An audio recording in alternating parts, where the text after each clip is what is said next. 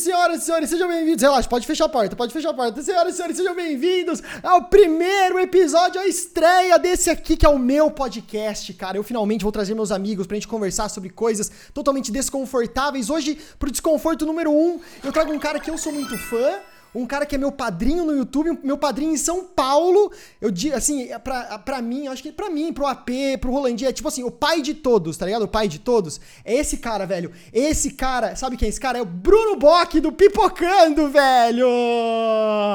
E aí, Bruno Bock?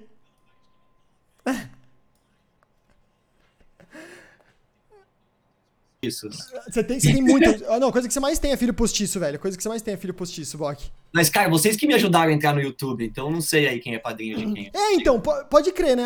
Sim, eu falei que a gente tirar o Bock da zona de conforto, mas acho que é me tirar da zona de conforto para falar como é que eu vim parar em São Paulo. Porque eu saí de Sorocaba, vim pra cá, o Bock já me conhecia, a gente se conheceu numa festa da Blues, inclusive, da produtora do Bock. E aí depois o Bock falou, mano, tem uma vaguinha de emprego. E aí eu fui trabalhar com um cara que o Bock foi. Mano, eu fui trabalhar com o Motolese, velho. O Motolese é um brother dos alienígenas, dos seres intramentais, da sociedade artística, do ET não, não, tinha, não tinha trabalho na produtora, não tinha vaga. Aí eu não falei, tinha. cara, assim, tem um brother que trabalha lá nos fundos da produtora, e ele tem uma empresa de, de locução. Mas ele, ele é o cara da conspiração, dos alienígenas. Eu acho que você não se dá bem. Cara, é, se você for pensar, Bock, ele era muito aquele cara do. Sabe, sabe aquele cara do porão, assim, que fica investigando as paradas e, tipo, e, e vai atrás de descobrir a verdade e tal. Ele é muito esse cara, não é, velho? Total. Não, o Moto ele continua ainda nessa. Não, ele continua. Quiser, é, quiser achar ele. Mas assim, foi interessante porque muita gente acha que, né, que as coisas acontecem meio, meio de repente, assim. Uhum. E, cara, pô, foi um jeito de você trabalhar junto, né? Tipo, você trabalhou um tempo foi. numa parada que você nem curtia tanto, ou seja, não tinha tanto a ver com o que você queria, só pra gente estar próximo. Exatamente. E, e hoje você vê a galera, não, às vezes, não se dedica tanto, assim, né? Então, tipo, foi uma puta dedicação mesmo pra gente trampar todo mundo junto. Foi muito. Foi, a, gente, a gente fez um esforço meio together, assim, né? Porque era todo mundo brother. Você também, quando você começou a produtora, tipo, era na casinha lá, a gente era nós, era tudo meio brother. E depois que a gente foi entendendo a dimensão da parada e, porra, depois que a gente. Agora, a produtora é gigante, né, mano? A gente faz a gente já fez altas produções, fez altas paradas, é muito louco. Mas a gente tá, não tá aqui pra falar de audiovisual, que o Bock já cansou de falar disso, velho. O Bock só fala de audiovisual, dá curso, professor. Vai fazer curso, agora você tá dando curso, velho. Bock professor, o que, que é isso, mano? Como assim? Pô, Gayball, eu, eu curto essa parada aí, mano. Tá vendo? Ah. De ensinar as pessoas, de, sei lá, de dar molecada, né? Eu acho que eu sou. É, sei lá, cara, eu me identifico bastante com os jovens. Então eu tenho uma parada que assim, eu fiz a faculdade de rádio e televisão, uhum. e eu lembro que eu falava bem mal sempre da faculdade, né? Eu tinha essa parada de, de eu me decepcionei quando entrei na faculdade, porque o ensino de comunicação, principalmente, putz, no Brasil, né, é, é, é complicado, né? A gente não tem um, uma indústria de cinema, então é super complicado estudar comunicação aqui.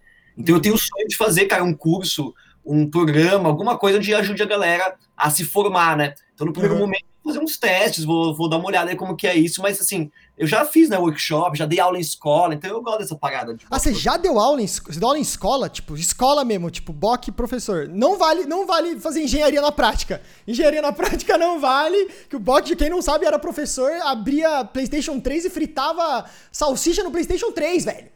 Não, exatamente, eu era professor da, nessa época, eu nem, acho que nem era da época do Chacota.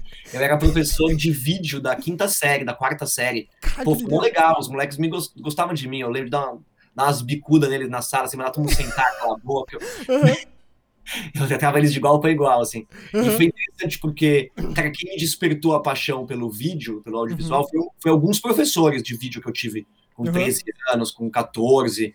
E foi legal porque das 40 pessoas que eu dei aula lá, pô, uns dois eu consegui despertar a paixão pelo audiovisual. Ah, da Hoje hora. Ser, sei lá, youtubers talvez. E, e, hoje, é, pode, pode ser, né? E você gostava, tipo, do audiovisual, você achava mó brisa, porque você é um cara também que gosta muito de tecnologia. Tipo, você tá mó ligado à tecnologia, você tem altas paradas mó legais que eu quero entrar nisso depois, mas você acha que sua paixão pelo audiovisual teve mais a ver com tecnologia ou teve a ver com o cinema mesmo, e tipo, ah, fazer vídeos e tal? Ou você, você tinha essa pira da tecnologia?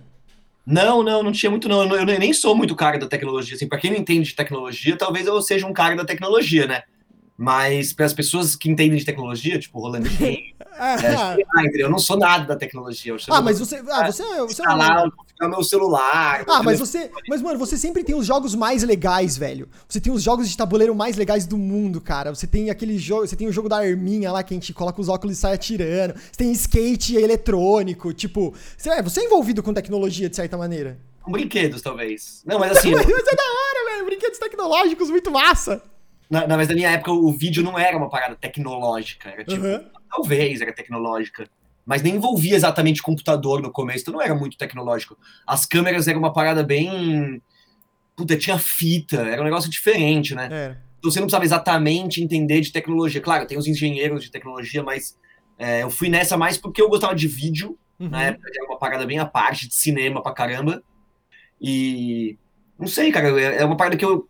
Pô, foi uma coisa boa, assim, cara, desde criança, desde os dos 5 anos de idade, eu lembro de eu querendo brincar de vídeo com a câmera da minha tia. Então foi um negócio que eu noiei desde criança, assim, na uhum. escola. Putz, todo mundo, quando eu fazia vídeo, é, se juntava para ver o vídeo. Então, tipo, era uma parada que eu curtia fazer antes do pré-YouTube, né? Pré-internet. Sim, total. Não, nem existia. Não, nessa época, acho que. Tipo, eu acho até que.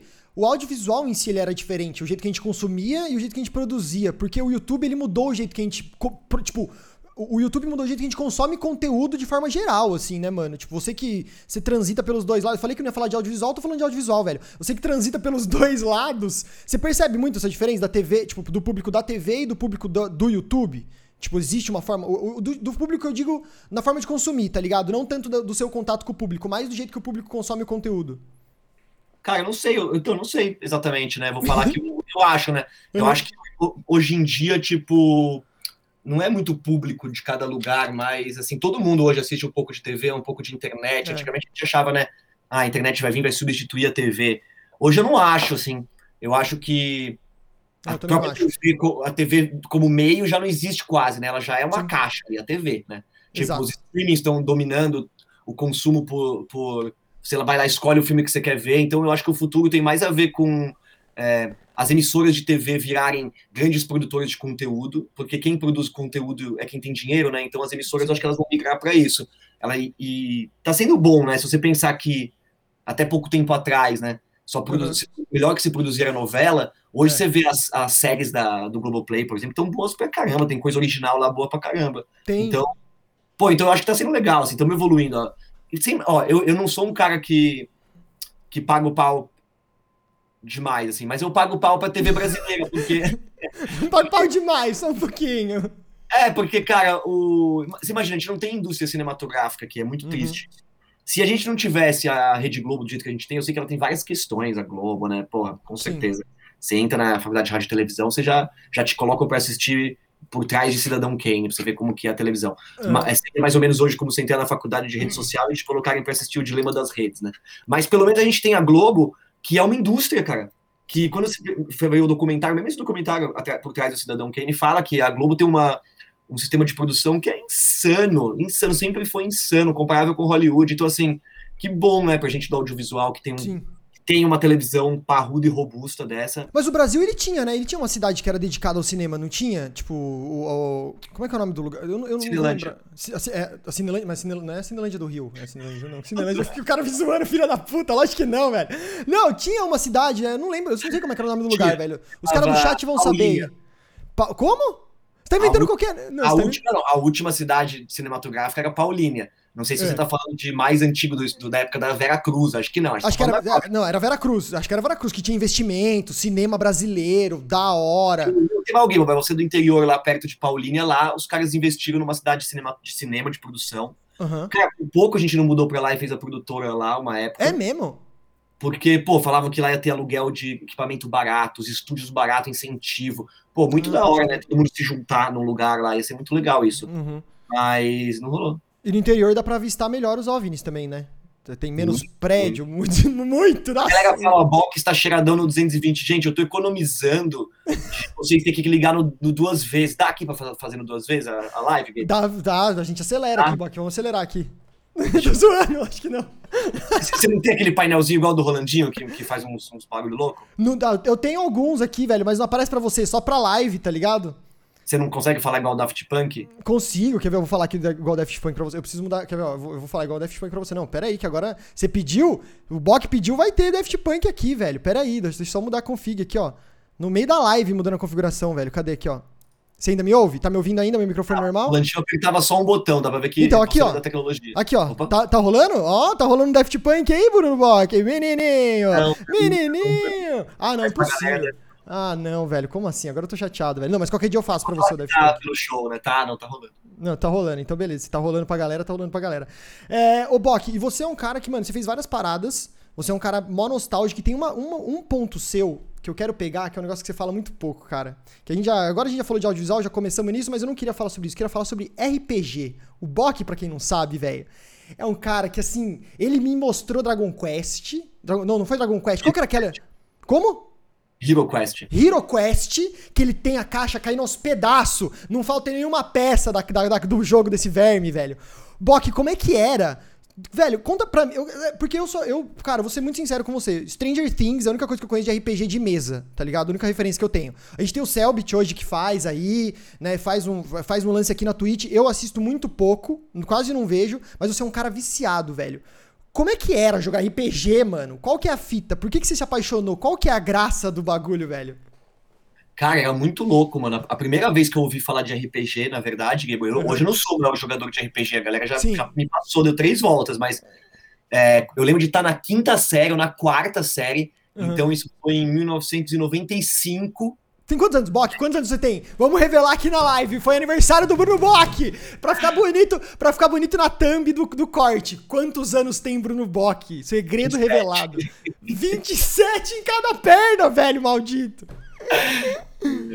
E aí, cara, em 95, meu irmão, eu ouvi falar, era muito novo, assim, meu irmão falou, mano, existe um, um, uma parada que é um jogo, chama RPG, que na época, tipo, o roleplay game que tava vindo pro Brasil, ele vinha junto meio que com live action, assim. Uhum. Tipo, sair no, sair no jornal, da, no jornal do, do almoço.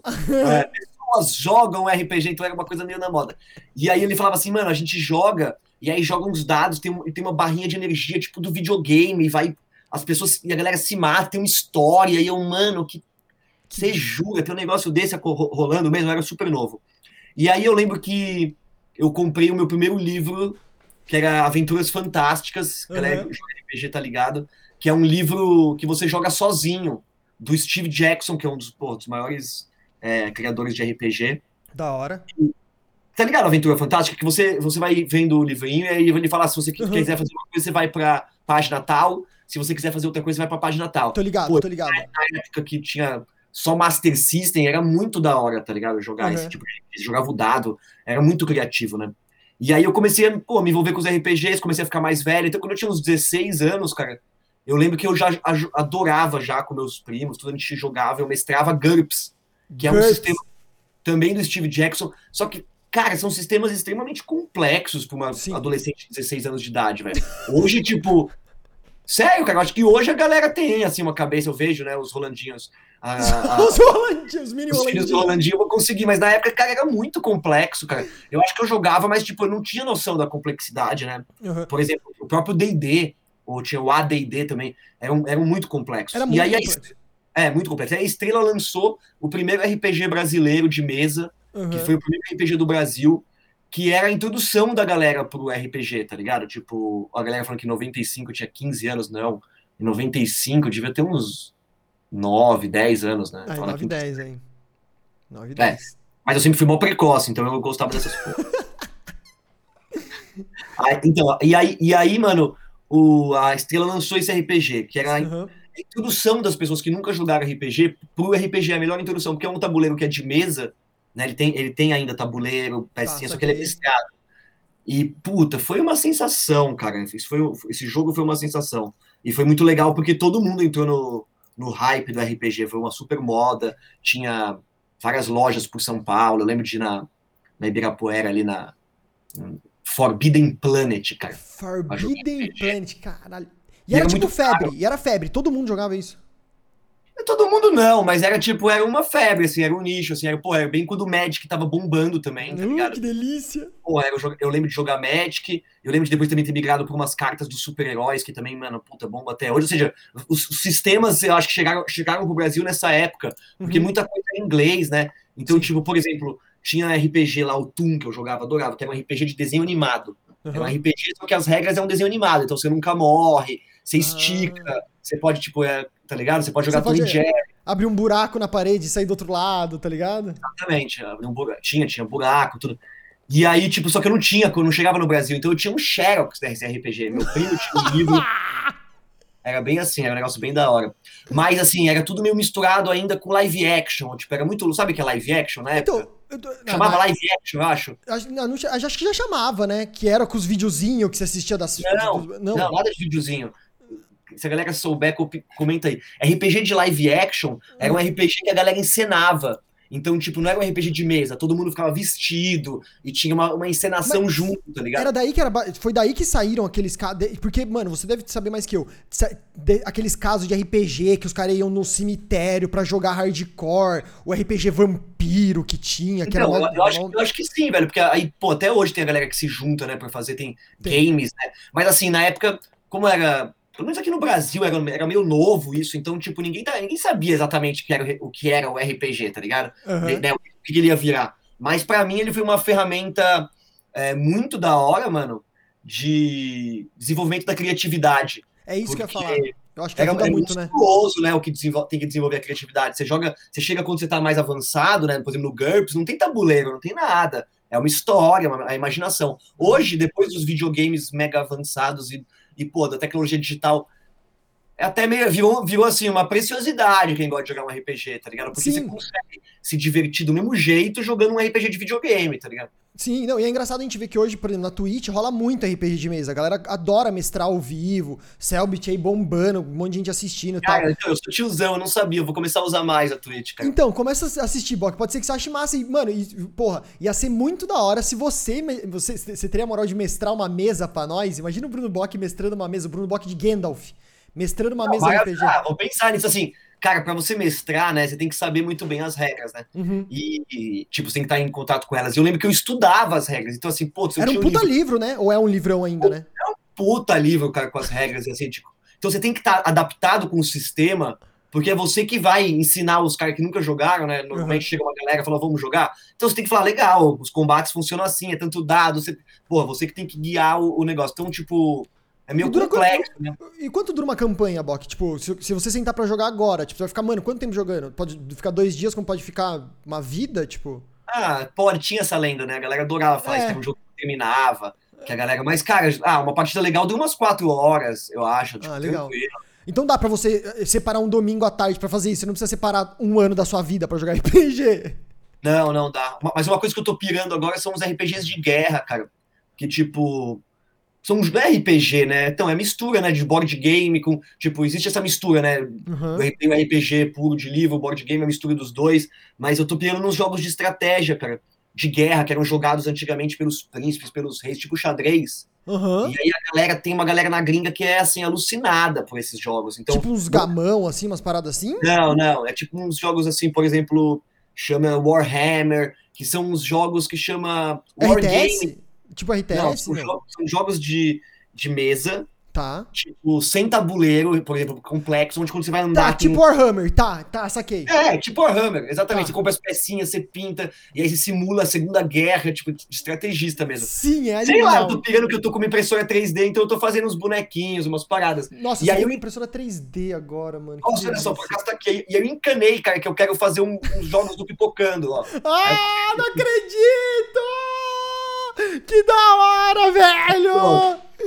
Nossa, mano, você tem, você, tem, você tem que, você foi, mano, o jogo do Pipocano tem que ter prisão. Você vai pra prisão com o Gable, fique louco durante dois dias, não jogue duas rodadas, tá Eu ligado? já, já pensei em algumas coisas, né? Tem umas ideias do, do, do jogo do Pipocando, né? Aham. Depois eu explico pra galera, pô, que é simples, são mecânicas que eu acho interessantes, são simples, são jogos que eu jogava, que não existem mais, que são gringos e que eu, eu adorava aquelas mecânicas, Uhum. então eu queria trazer pra atualidade. Então tem um jogo que eu adorava, cara, que é um jogo da Estrela, que ele foi, a Estrela copiou na época, um jogo alemão, se eu não me engano, austríaco, que eu não sei nem falar o nome, Aham. mas que, era um, que é um jogo que foi proibido depois de um mês aqui no Brasil, eu consegui comprar, eu vi quando tinha lançado, eu fui correndo no Carrefour aqui, comprei o jogo, mas faz uns, uns, uns 20 anos isso, velho Que jogo é?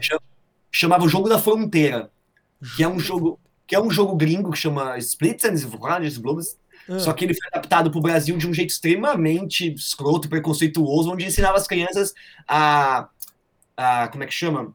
A chantagear. A, Ah, como assim, velho? É, porque não é um jogo para criança, que a Estrela lançou para criança, onde você tinha que entrar no Brasil trazendo algumas coisas. Por exemplo, candeiro, banana, tipo, que jogo preconceituoso. E você podia trazer algumas coisas escondidas na sua bagagem, tipo hum. cigarro, tá ligado? Bebida. Então era um jogo de contrabandistas. E aí, tipo, você era um contrabandista. Tá, cada, vez, cada vez um tinha que passar na fronteira e o outro era o agente da lei. Aí você botava todas as suas cartas viradas para baixo. É o jogo algumas... do aeroporto Guarulhos. Exatamente. Algumas Nossa. tinham umas bebidinhas, um iPod, um iPad. Aí o cara olhava e falava, tá, hum, você quer passar com tudo isso, Block? Hum, será? E aí você falava, duvido. É tipo a lógica do jogo duvido de cartas também. Duvido que você.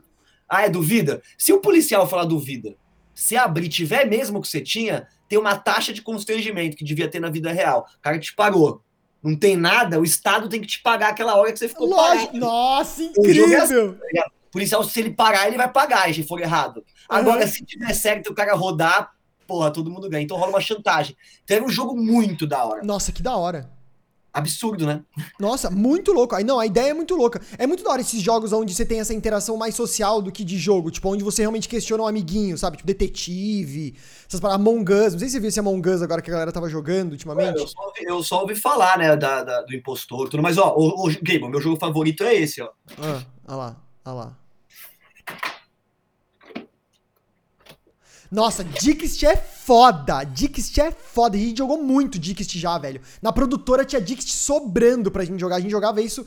Mano, nossa, demais. Pra quem não conhece o jogo, Boa, quer explicar pra galera como é que é o jogo? Não, não, vai explicando aí, então eu já falei muito. Tá, então, ó, vou explicar pra vocês como é que é. Basicamente tem uma imagem, né, tem uma palavra, né? Alguém escolhe uma palavra, né? Tipo, Ixi, ah. Alguém não vai conseguir explicar. Nossa, eu já não então, lembro, velho. Divide cartas pras pessoas com imagens, ó. Tá. Cada um recebe seis.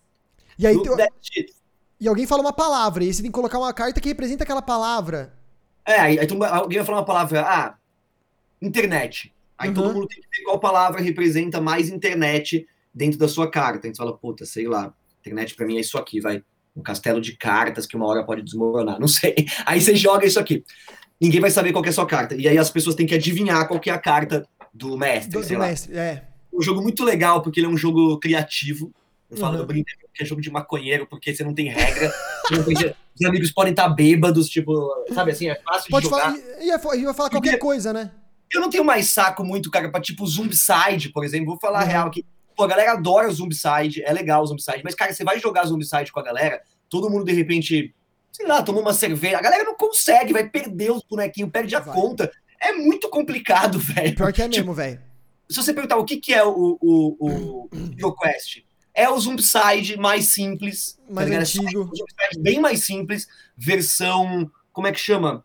É, dungeon, castelo, uhum. tá ligado? Essa coisa bem RPG, que eu tô ligado uhum. que rola odeia. Os gnomos, os, os orcs. Eu adoro, cara. Eu acho da hora pra caralho. O Rolandinho não gosta muito, velho. Ele fica todo. Né?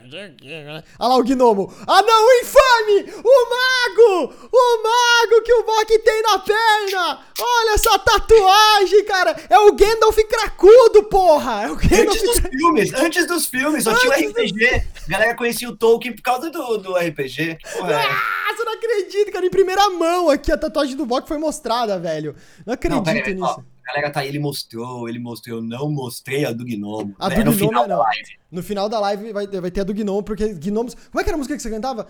Não, cara, como é que era a música? A floresta escura, e dense eu adentrei. Nossa. Gnomos, fadas, duendes encontrei. Um deles era verde e bem pequenininho. Tirou o violão e. E começou essa canção. canção.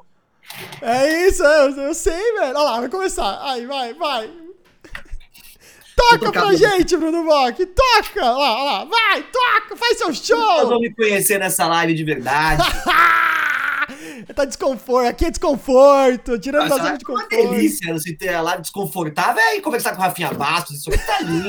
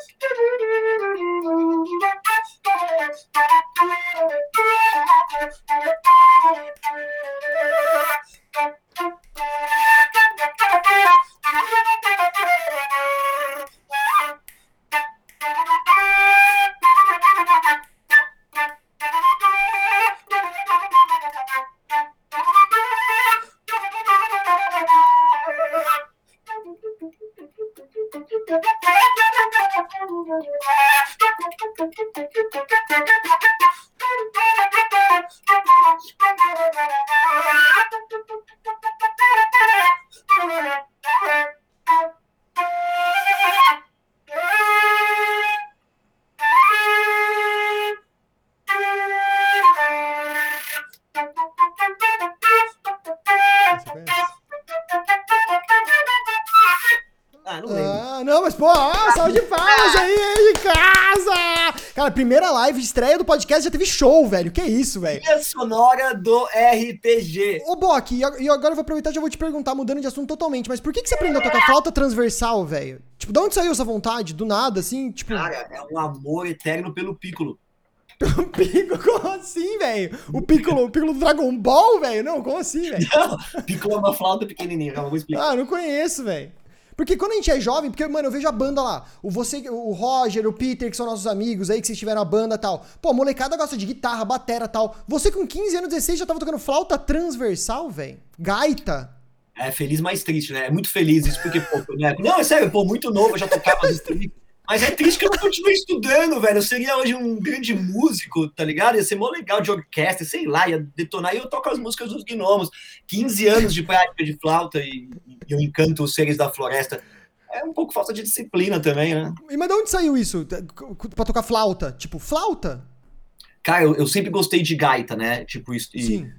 Piano também, teclado. Eu fiz aula desde muito cedo. Eu fiz aula de música isso é muito da hora, né? Minha mãe me botou na aula de música quando uhum. eu não era alfabetizado ainda, velho. Caralho! Tipo, porque o meu irmão era músico, era pianista, uhum. e aí eu pirava na, nessa parada, e aí minha mãe me colocou numa um, metodologia aonde, tipo, ensinavam crianças que não eram alfabetizadas. Então, tipo, o Mi era um gatinho, o Fá era uma faca, e aí, tipo, a música entrou de um jeito na minha vida, tá ligado? Como linguagem, assim. Então, tipo, sempre depois eu tive muita facilidade de tocar qualquer coisa. Pra mim, tipo, mesmo sem saber nenhuma nota, nada. É tipo, só, puta, eu tiro qualquer tema facilmente, entendeu? Pra mim é fácil uhum. a música.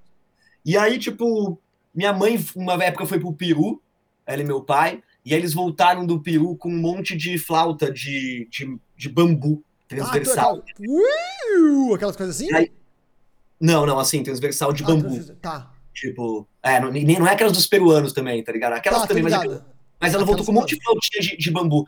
E aí, puta, eu fiquei um, dois anos, cara. Acho que uns dois anos, cara, brincando com as flautas de bambu. Se pá mais, mas acho que foi uns dois anos. Criança, adolescente não tem o que fazer, né? Não, então ficava no quarto, brincando, tocava músicas com as flautas de bambu. Comprei várias flautas de bambu em, no, no, no Imbu. Bambu no Imbu. Bambu, bambu no Imbu. E o, e o bambu, Bruno Bock? Ah! Então, e aí, cara, um dia, é, a minha amiga Olha que louco, velho. Descobriu que a mãe dela tinha uma flauta guardada em casa que nunca tinha tocado. Aí ela pegou, eu fui no aniversário de uma amiga, eu tinha uns 16 anos de idade, uhum. e ela falou: ah, Rock, eu trouxe pra você ver. Mano, eu, eu me tranquei no carro. Eu não lembro do aniversário, dane-se o aniversário, eu me tranquei no meu carro na época. Uhum. Tinha 16, não, tinha uns 18 nessa época, 19. Me tranquei no carro e fiquei tocando aquela merda. E, tipo assim, como eu já sabia a embocadura da flauta de bambu, uhum. porra, foi muito fácil, velho, pegar essa daqui, tá ligado? Uhum. Também, tipo, o, o, esquema de, tipo, pra você levantar esse dedo, tem que levantar todos os outros. Beleza, aí eu fiquei brincando com a flauta, ela me emprestou a flauta, porque, mano, eu não tinha dinheiro pra comprar uma flauta, eu tive que vender um rim, sei lá, não lembro o que aconteceu, mas foi, tive uma flauta muito ruim. Hoje eu tenho uma flauta boa, beleza. mas é um instrumento caro também, principalmente pra quando. Pela... Não, mas, não, é caro, é caro. Mas assim, dá pra você comprar uma flauta vagabunda por 300 reais. Ah, tipo, sim. Mas é, é cara, mas mesmo assim, 300 reais pra mim, pra uma, um black de 18 anos, 17, 16, é, é dinheiro pra caralho, tá é ligado? Tipo, uhum. Não é que nem um violão, né, que você compra do vizinho. O meu violão, o primeiro violão, eu comprei de 80 reais do vizinho, tá ligado? Tipo, é muito, era, foi muito barato, assim. É, exatamente. Mas eu já tocava gaita também, então eu já tinha uma proximidade muito boa com a música. Uhum. Então a flauta, na verdade, foi, pô, eu descobri um instrumento mais completo do que a gaita que eu tocava. E aí eu, cara, comecei a ficar viciado. Nossa, Bruno Flautista estão mandando aqui. O que, que será que é isso? É, então, é, cliparam, mandaram um clipe de você tocando flauta, cara. Aqui na Twitch é assim. Fez na live, já tem isso, clipe, tem já tá ao vivo. Opa, se tem, ah, querido. Da hora, mano. Pô, pô, valeu, galera. Então, e aí, mano, é, o, o, instrumento, né, a música, cara, eu acho legal porque depois que você aprende um pouco, você tá ligado, né, Gable? Fica uhum. mais fácil aprender outros instrumentos, né, cara? Então, assim, quando a gente é adolescente, você tem o dia inteiro pra ficar tocando guitarra no quarto. Depois é mais difícil, né? Sim. É que depois você pega a teoria musical também, você coloca, coloca ela para outros instrumentos, você vê como faz sentido, né? Tipo, ah, a, a tônica, a terça e a penta, aí você vem aqui coloca nesse outro instrumento, tipo, você vai lembrando dos sons, tá ligado? Acaba ficando então, mais fácil. Mas eu não sabia nada. Até os 28 anos, eu nunca tinha estudado música de verdade, assim, tipo, só quando criança, mas não lembrava mais exatamente. Era uma coisa e mais eu... sentimento, assim, nossa, que bonito. Não, não, não, era de, de, de, de, idiota mesmo. Se eu tivesse estudado, eu teria voado no instrumento, tá ligado? Mas eu passei um tempão redescobrindo o instrumento. Então, tipo, ouvindo e tocando de ouvido, né? Mas isso então, quando eu... Desculpa, pode falar, desculpa, desculpa, desculpa. Não, imagina, então, tipo. Putz, eu pego um amigo que estuda flauta há quatro anos lendo partitura. Uhum. É, tem coisa que ele faz que eu não sei fazer. Então, assim, a música, tipo, eu, eu tocava assim, ia tocar numa banda, os caras falavam que tom que é. Sei lá, mano, vai tocando aí que eu, eu acho ah, não nem sei que porra que é essa. Tá Tô bem ligado. Vai, vai, que casa que é aquela que nota que é? é? aquela na casa 5. Tá bom, então, vamos naquela casa 5 e toca a casa 5, nem sabe que é, nota é, é nem tipo isso. E aí, pô, Bok, você se ligou pra caralho com música, né? Tipo, por causa da flauta, não sei, mas, pô, você toca um monte de coisa e, inclusive, a galera já falou no chat várias vezes aqui que é pra você falar do seu hang drum, velho que é um negócio totalmente diferente. Da onde você tirou. Olha lá, ele vai buscar lá atrás, gente. Da onde tirou, da onde vem, qual é a história dessa. Eu lembro quando o Bok chegou na produtora com isso, a gente falou, velho, um ring de onde você tirou isso, mano? E pá. Cara, é um absurdo. Olha lá, mais uma, mais uma do Bok, já, ó, presta atenção pra vocês cliparem. Mais um show particular do Bok aqui, vai. Queremos ouvir no ring drum, queremos ouvir no ring drum. Pode tocar, pode tocar? Pode tocar, vai, vou ficar em silêncio aqui, vou deixar até a câmera cheia aqui, vai.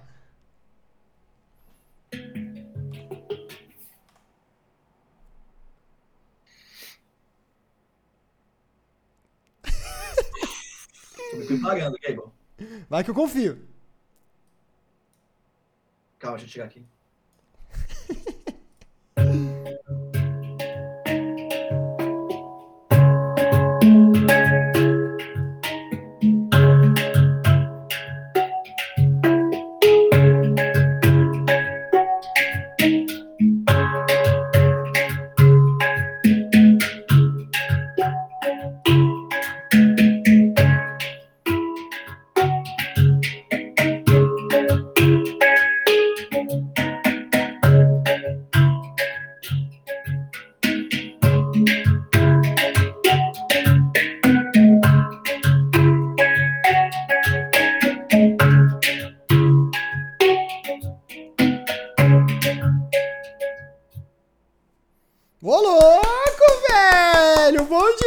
sabe, faz ao vivo, bicho! Brincadeira, exatamente! 7h48, Bruno Bock pro Brasil! Cara, não sei imitar o Faustão, essa é uma imitação ruim, Faustão. Eu não sabia que era um show de calor. Pô, é show de calor. É uma boa. É... Tô desconfortável, tô suando aqui, nunca toquei ao vivo. Mas, pô, mandou mó bem. E de onde. Bock, de onde você tirou isso, velho? De onde vem isso aí? Cara, o, o, o, o Hank Dram é, é, o instrumento mais novo criado pelo homem, cara. O instrumento analógico uhum. mais novo, né? E ele, até uns anos atrás era impossível de você conseguir, né? Tinha uma fila de anos para você conseguir um instrumento desse. E ele custava tipo 40, 50 mil reais um instrumento desse. Tipo, uhum. tinha anunciado no Mercado Livre por 40 pau um instrumento desse. E aí um dia. Só que há pouco tempo até abriu a patente do instrumento, o, o casal que inventou. Então várias pessoas. Ah, a patente estava fechada ainda. Só eles podiam produzir com fila. Ô, louco. é, morava numa cabana na Suíça, sei lá, super difícil fazer.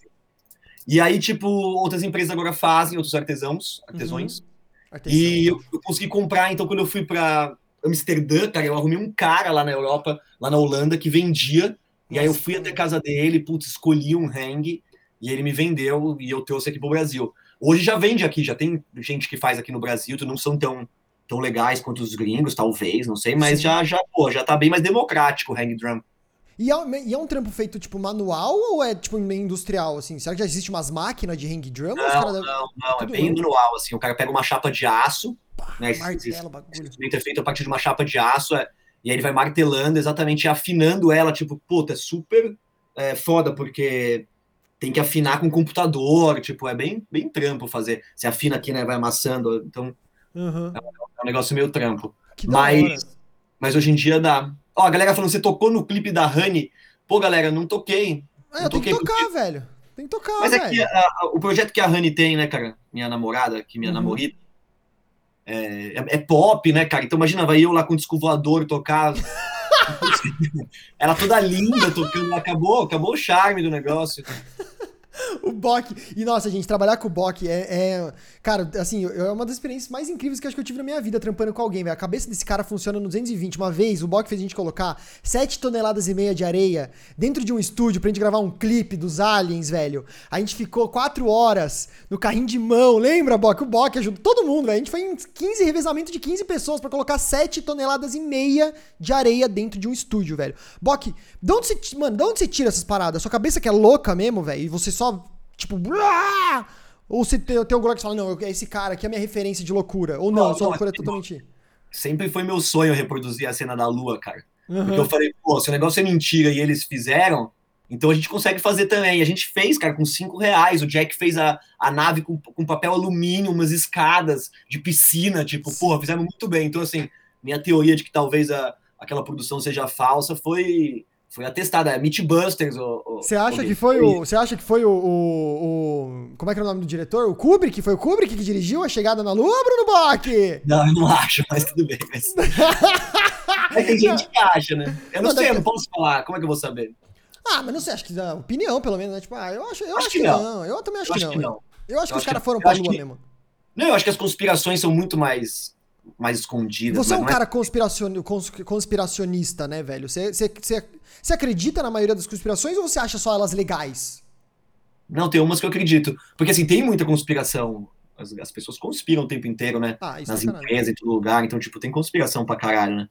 É, a história da humanidade é feita de conspirações, tudo. Então, acho que, acho que sim, acho que rola conspiração é, em todos os níveis, mas se a gente ficar nessa paranoia, a gente fica louco, né? É, então, esse, acho que esse é o maior problema da conspiração. Você não pode deixar, se deixar de se levar pela emoção do bagulho, né? De, tipo, ah, nossa, tem algo maior, tem algo tal. E okay, você... ah. Esse podcast a galera faz cortes e solta na internet? É, a gente vai fazer cortes depois, provavelmente. Então vai ter lá, Bruno Bock é, é, diz que homem não foi pra lua. Tipo, esse é o problema do meu. Eu fui nos lógico que não, lógico que não. não. Assim, eu, eu cheguei a mandar mensagem pra uma galera, eu fui, eu fui nos podcasts, isso é muito legal, mas a galera apela, cara, que faz as thumbs, cara. Tipo, eu fiquei com a Suzana, eu não fiquei, eu explico no podcast que eu não fiquei. Mano, ah, então vai, você entrou no assunto, todo mundo quer saber. Sério? Todo mundo quer saber, todo mundo quer saber, velho. Qual que é essa porra dessa história que não me deixou nem em paz? Conta pra nós aí, velho. Qual que é cara, essa história? Eu em versão conheci... resumida, porque você já tá de saco cheio, versão resumida. É isso, eu conheci a Suzane, a gente não era amigo, mas a gente fez um rolê, ela dormiu, a gente ficou junto, uma, ficou junto, ela Bob ficou. é isso que os caras fazem! gente... Não, aqui é honesto. É desconforto, é, mas é honesto. É, mas os cortes não. É, é, tá a, gente ficou, a gente passou um tempo junto de brother, é, todo mundo numa casa lá, tipo, umas férias, a gente era super moleque. Ela tava super interessada no meu amigo. E a gente, em um momento, chegou a fazer aquela brincadeira do gelo, que passava o gelo um pro outro. Sim. É isso, cara, adolescentes brincando. Eu não fiquei com ela, ela queria ficar com meu amigo.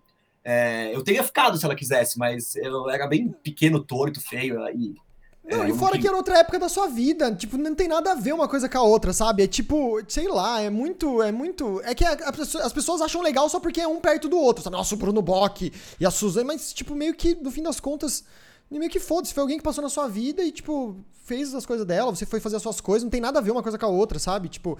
Mas é interessante, assim, se você. É, pô, não, é interessante. É, é bizarro. Eu casei, que eu, que eu conheci a Suzane já é muito interessante pra mim, né? Ter conhecido o perfil de uma pessoa assim. Você conheceu o ET Bilu, velho. Você conheceu o ET Bilu. Não, ele não apareceu pra gente, Gable. Vamos lá, ó lá, ó lá. Bock conheceu o ET Bilu na época que era casado com a Suzane, vai ser a Tânia.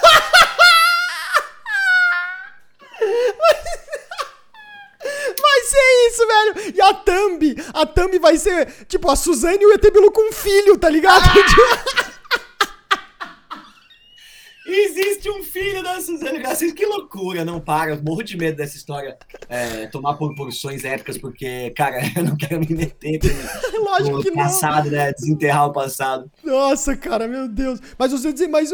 E essa, qual que é o seu envolvimento? Eu conheci o Bock, o, o Bock quando eu conheci ele, velho, ele era muito ligado em alienígena e todas essas paradas. Ele ainda gosta muito, fala pouco disso hoje em dia, porque acho que encheu o saco de falar tanto. Mas o Bock ele fazia um negócio que. É, eu não sei como é que é o nome exatamente, Bock, mas o Bock ia fazer vigília, é isso o nome.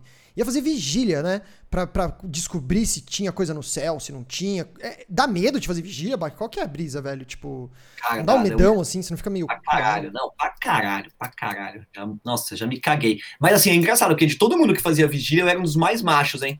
Tipo, mesmo morrendo de medo, eu lembro que na, numa vigília que eu fiz, uhum. eu fiz questão de alugar aqui de uma empresa de vídeo uhum. um painel de, de luzes infravermelhas, acho que é isso que você acende, Gable, e você vê na, na câmera tudo, mas na, na real você não estava vendo nada, mas na Ai, câmera. Tá ligado? Você vê como se fosse um negócio de luz que ilumina tudo, mas ele ilumina no escuro. Você não vê a câmera com infravermelho vê, né? E eu levei aquilo, mano. Eu falei, não, quero ver essa porra desses ETs. E aí, quando terminou a vigília, a gente tinha visto umas luzes, tudo. E aí, tipo, tem um morro, tipo, no meio do vale do. Puta, eu não lembro o nome do vale, mas é lá na, em Goiás. Esse é um negócio muito absurdo, assim, uma uhum. chapada. Eu falei, mano, quatro da manhã eu vou subir lá. Os caras, não, você vai subir sozinho? Ela, vou subir. E aí subiu eu e mais um brother sozinho no morro, tipo, quatro da manhã, com um painel de LED, velho, gravando. Ai, meu Deus. E, meu Deus, a gente fechou o cu naquele dia porque tinha tudo para aparecer mesmo. O Alien, ele não apareceu, extraterrestre, graças a Deus. Nossa, Mas o, o, mais interessante de fazer vigília era conhecer, na verdade, uma galera que é profissa em fazer vigília, tipo, o pessoal que se aposentou uhum. e vai terras perto desses lugares, e aí toda noite se juntam, toda a galera, tá, sabe, você pega uma cerveja e fica vendo as luzes, e os caras sabem reconhecer que luz é do que, eles falam que eles sabem reconhecer as, as raças, se uma nave ela é tripulada ou ela é uma pequenininha, que eles chamam de canopla, que Caralho. são tipo fighters, tá ligado? Então, tipo, em algumas regiões do Brasil isso acontece, né, com bastante frequência. Mas, o galera... você acha que fazer vigília não é uma coisa meio tipo cachorro correndo atrás do carro, a hora que pega não sabe o que fazer? Tipo, o que, que, você ia fazer, por exemplo, se chegasse o ET? Você ia fazer o quê? Você ia cagar na calça? Você ia correr? Você ia gritar? Tipo, você ia filmar? Tipo, você nunca pensou nisso? Tipo, e a hora que acontecer? Tipo, sei lá, o que, passava na sua cabeça que podia acontecer? Podia ser levado? Sei, morre de medo de acontecer. Não, na verdade, assim, ó, quem, quem gosta de ufologia é diferente de quem tem medo de ET. Você passa a vida inteira estudando os ETs, você, quando ele chega, você fala, ah, pô, graças a Deus, velho. Não, não tinha mais o que fazer pra vocês aparecerem. Puta, é, tava demorando já, caralho. É, Diferente quando você tem medo de ET, quando você assiste lá o, Globo Repórter, fica com medo, e aí você ouve um barulho na cozinha, você sai correndo. Uhum. Não, quando você tá estudando, você ouve um barulho na cozinha, você começa a conversar. Se for uma, um ser, se comunique, entendeu? É, tem que ter esse cu, esse nível de cu. Uhum. Ah, vou descer sozinho para pegar água na minha casa. Tem que descer, sim, com o negócio de medir a. a, a, a, a, a, a, a rádio Radiologia, radiologia, radiologia, sei lá, velho. Tem que, ir, tem que ir com o microfone. Eu tenho medo, Bok, a gente faz live e tal, eu tenho o maior medo de deixar minha live ligada de madrugada, por exemplo, e dormir, esquecer, e aí de noite a galera falar, nossa, mano, passou um negócio, eu vou ver a gravação da live, passou um negócio na câmera, tá ligado? Eu odeio essas paradas, velho. Não quero nem ter câmera em casa porque eu tenho medo dessas porra aí. Lembra que a assim, na, na produtora a gente já pegou uns negócios na câmera lá já, velho? Na produtora, nas câmeras de segurança lá, já pegamos os negócios sinistro, na né? produtora já aconteceu umas coisas sinistras. Já aconteceu. Falar, já aconteceu, tinha uma igreja do lado, né? essa história. A gente ficava até de madrugada na produtora. E aí um dia, é, o Pyong tinha acabado de ir na produtora, né? Então, o Pyong tinha acabado. Nossa, na cabeça, tá ligado? E aí eu olhei pela câmera de segurança e falei, mas tem alguém hipnotizando uma criança na porta da produtora? Porque tinha uma criança paradinha assim na, na porta. Na tipo, porta, a câmera, e a galera da igreja ficava, ficava, na porta. E tinha alguém com a mão na cabeça da criança. E a criança assim, nossa. Falei, mas o que, que é isso? E aí a criança lá tá extremungando, não sei como é que chama isso, até que uma hora, velho, a criança vomita. A gente tem gravado isso. Tem gravado. A criança vomita. E aí ela pega e faz assim pra câmera. Nossa, mano, eu lembro desse vídeo até hoje, ele me atormenta. Detalhe, e o olho detalhe, dela brilhava. Detalhe a câmera ficou preto e branca, você lembra disso? E voltou lembro. a ficar colorida depois. Ah, não, aquilo pra mim. Eu lembro, eu lembro. Até o Rolandinho que ateu ficou com medo. Não, velho, esse dia foi pesado. só pra galera o que era, mano. Na igreja, em, sei lá, entrou um bagulho no molequinho, aí o padre saiu. É, o, o, o, o, não é o padre, o, ah, o pastor, o pastor lá, saiu é. e tirou o, bicho do moleque na porta da, da igreja da produtora. Os caras eu tava vestido de chave, sei lá, não podia sair tava. lá pra, pra, ajudar em nada. Não, e dava um medo, velho, porque a gente ficava nisso, era de noite, as câmeras tudo preto e branco, aquele negócio meio visão noturna, velho. Foi Mas, ó, muito vou, vou, contar uma história pra galera não dormir, pode ser? Ai, meu Deus do céu, Bruno Bock, lá vem. Essa história é assustadora. Nossa. Um brother, meu amigão, não vou falar nome, parceirão, conheceram, ele mais um brother, conheceram duas minas uma vez na balada, no rolê, conheceram umas meninas, e resolveram ir pra casa dele é, sei lá, tomar um fazer uma festa lá, né? Beber um pouco, uma cerveja. É. Aí eles acabaram dormindo, é, capotaram, vou abreviar, tá? tá? E a casa, o apartamento tava pegando fogo, a cortina pegou fogo do apartamento. Os caras acordaram desesperados né? Apagaram o fogo hum. e passaram o dia inteiro arrumando o apartamento com cheiro de fumaça, tava uma, né? Ficou uma merda o apartamento. E aí terminou de arrumar tudo, o apartamento que tinha pegado fogo, acharam que de repente ficou uma brasa, caiu alguma coisa. Os caras falaram, então vamos tomar um porre. Compraram uma garrafa de vodka, falaram, ah, vamos tomar um porre para comemorar, vai, já encheu o saco. Pegaram e tomaram um, um, porre. De repente, uma das meninas que ele não conhecia, que tinha acabado de, de conhecer, fazer um, dois dias, entrou um negócio na menina e começou a destruir o apartamento inteiro, tá ligado? Tipo, quebrar tudo, não sei o que lá, e, e, e, e, falar grosso, xingar a menina. Aí até que, tipo, até aí as pessoas vão falar, ah, bom, beleza. Aí a menina parou uma hora assim. Aí ela falou, eu quero um papel. Aí os caras deram um papel e caneta, ela começou a anotar um monte de coisa, não dava pra entender direito o que estava escrito. Aí ela pediu, eu quero um violão. Aí deram o violão para ela e ela começou a tocar uma música de Iemanjá, fazendo acordes complicados, sendo que ela nunca tinha tocado um violão na vida, velho. Nossa, mano. Aí ela começou a tocar uma música de Iemanjá, não sei o que lá, Iemanjá tocando no violão, fazendo uns acordes mega complexos. A galera entrou em desespero e falou, mano, vamos dar calmante pra essa mina. Começaram a dar calmante pra mina. Meu Deus, velho. Dar calmante pro, pro demônio. Meu Deus, mano. A mina dormiu, apagou. Tá ligado? Aí acordaram no outro dia, a menina não lembrava absolutamente de nada. Uhum. Não sabia o que tinha acontecido. Uhum. Tipo, não, não, falou, nossa, isso nunca aconteceu comigo. Ninguém era muito religioso, meu, meu, meu brother era evangélico, falou, meu, sei lá, vamos lá na igreja evangélica, então, né? Sim. Cara, na igreja evangélica, beleza, é o que temos, vamos levá-la. No sentido assim, né, de, eu não sei o que que poderia vamos esperar. Que é, né? Uhum. Não, poderia falar, vamos levar uma mãe de santo, não sei, né?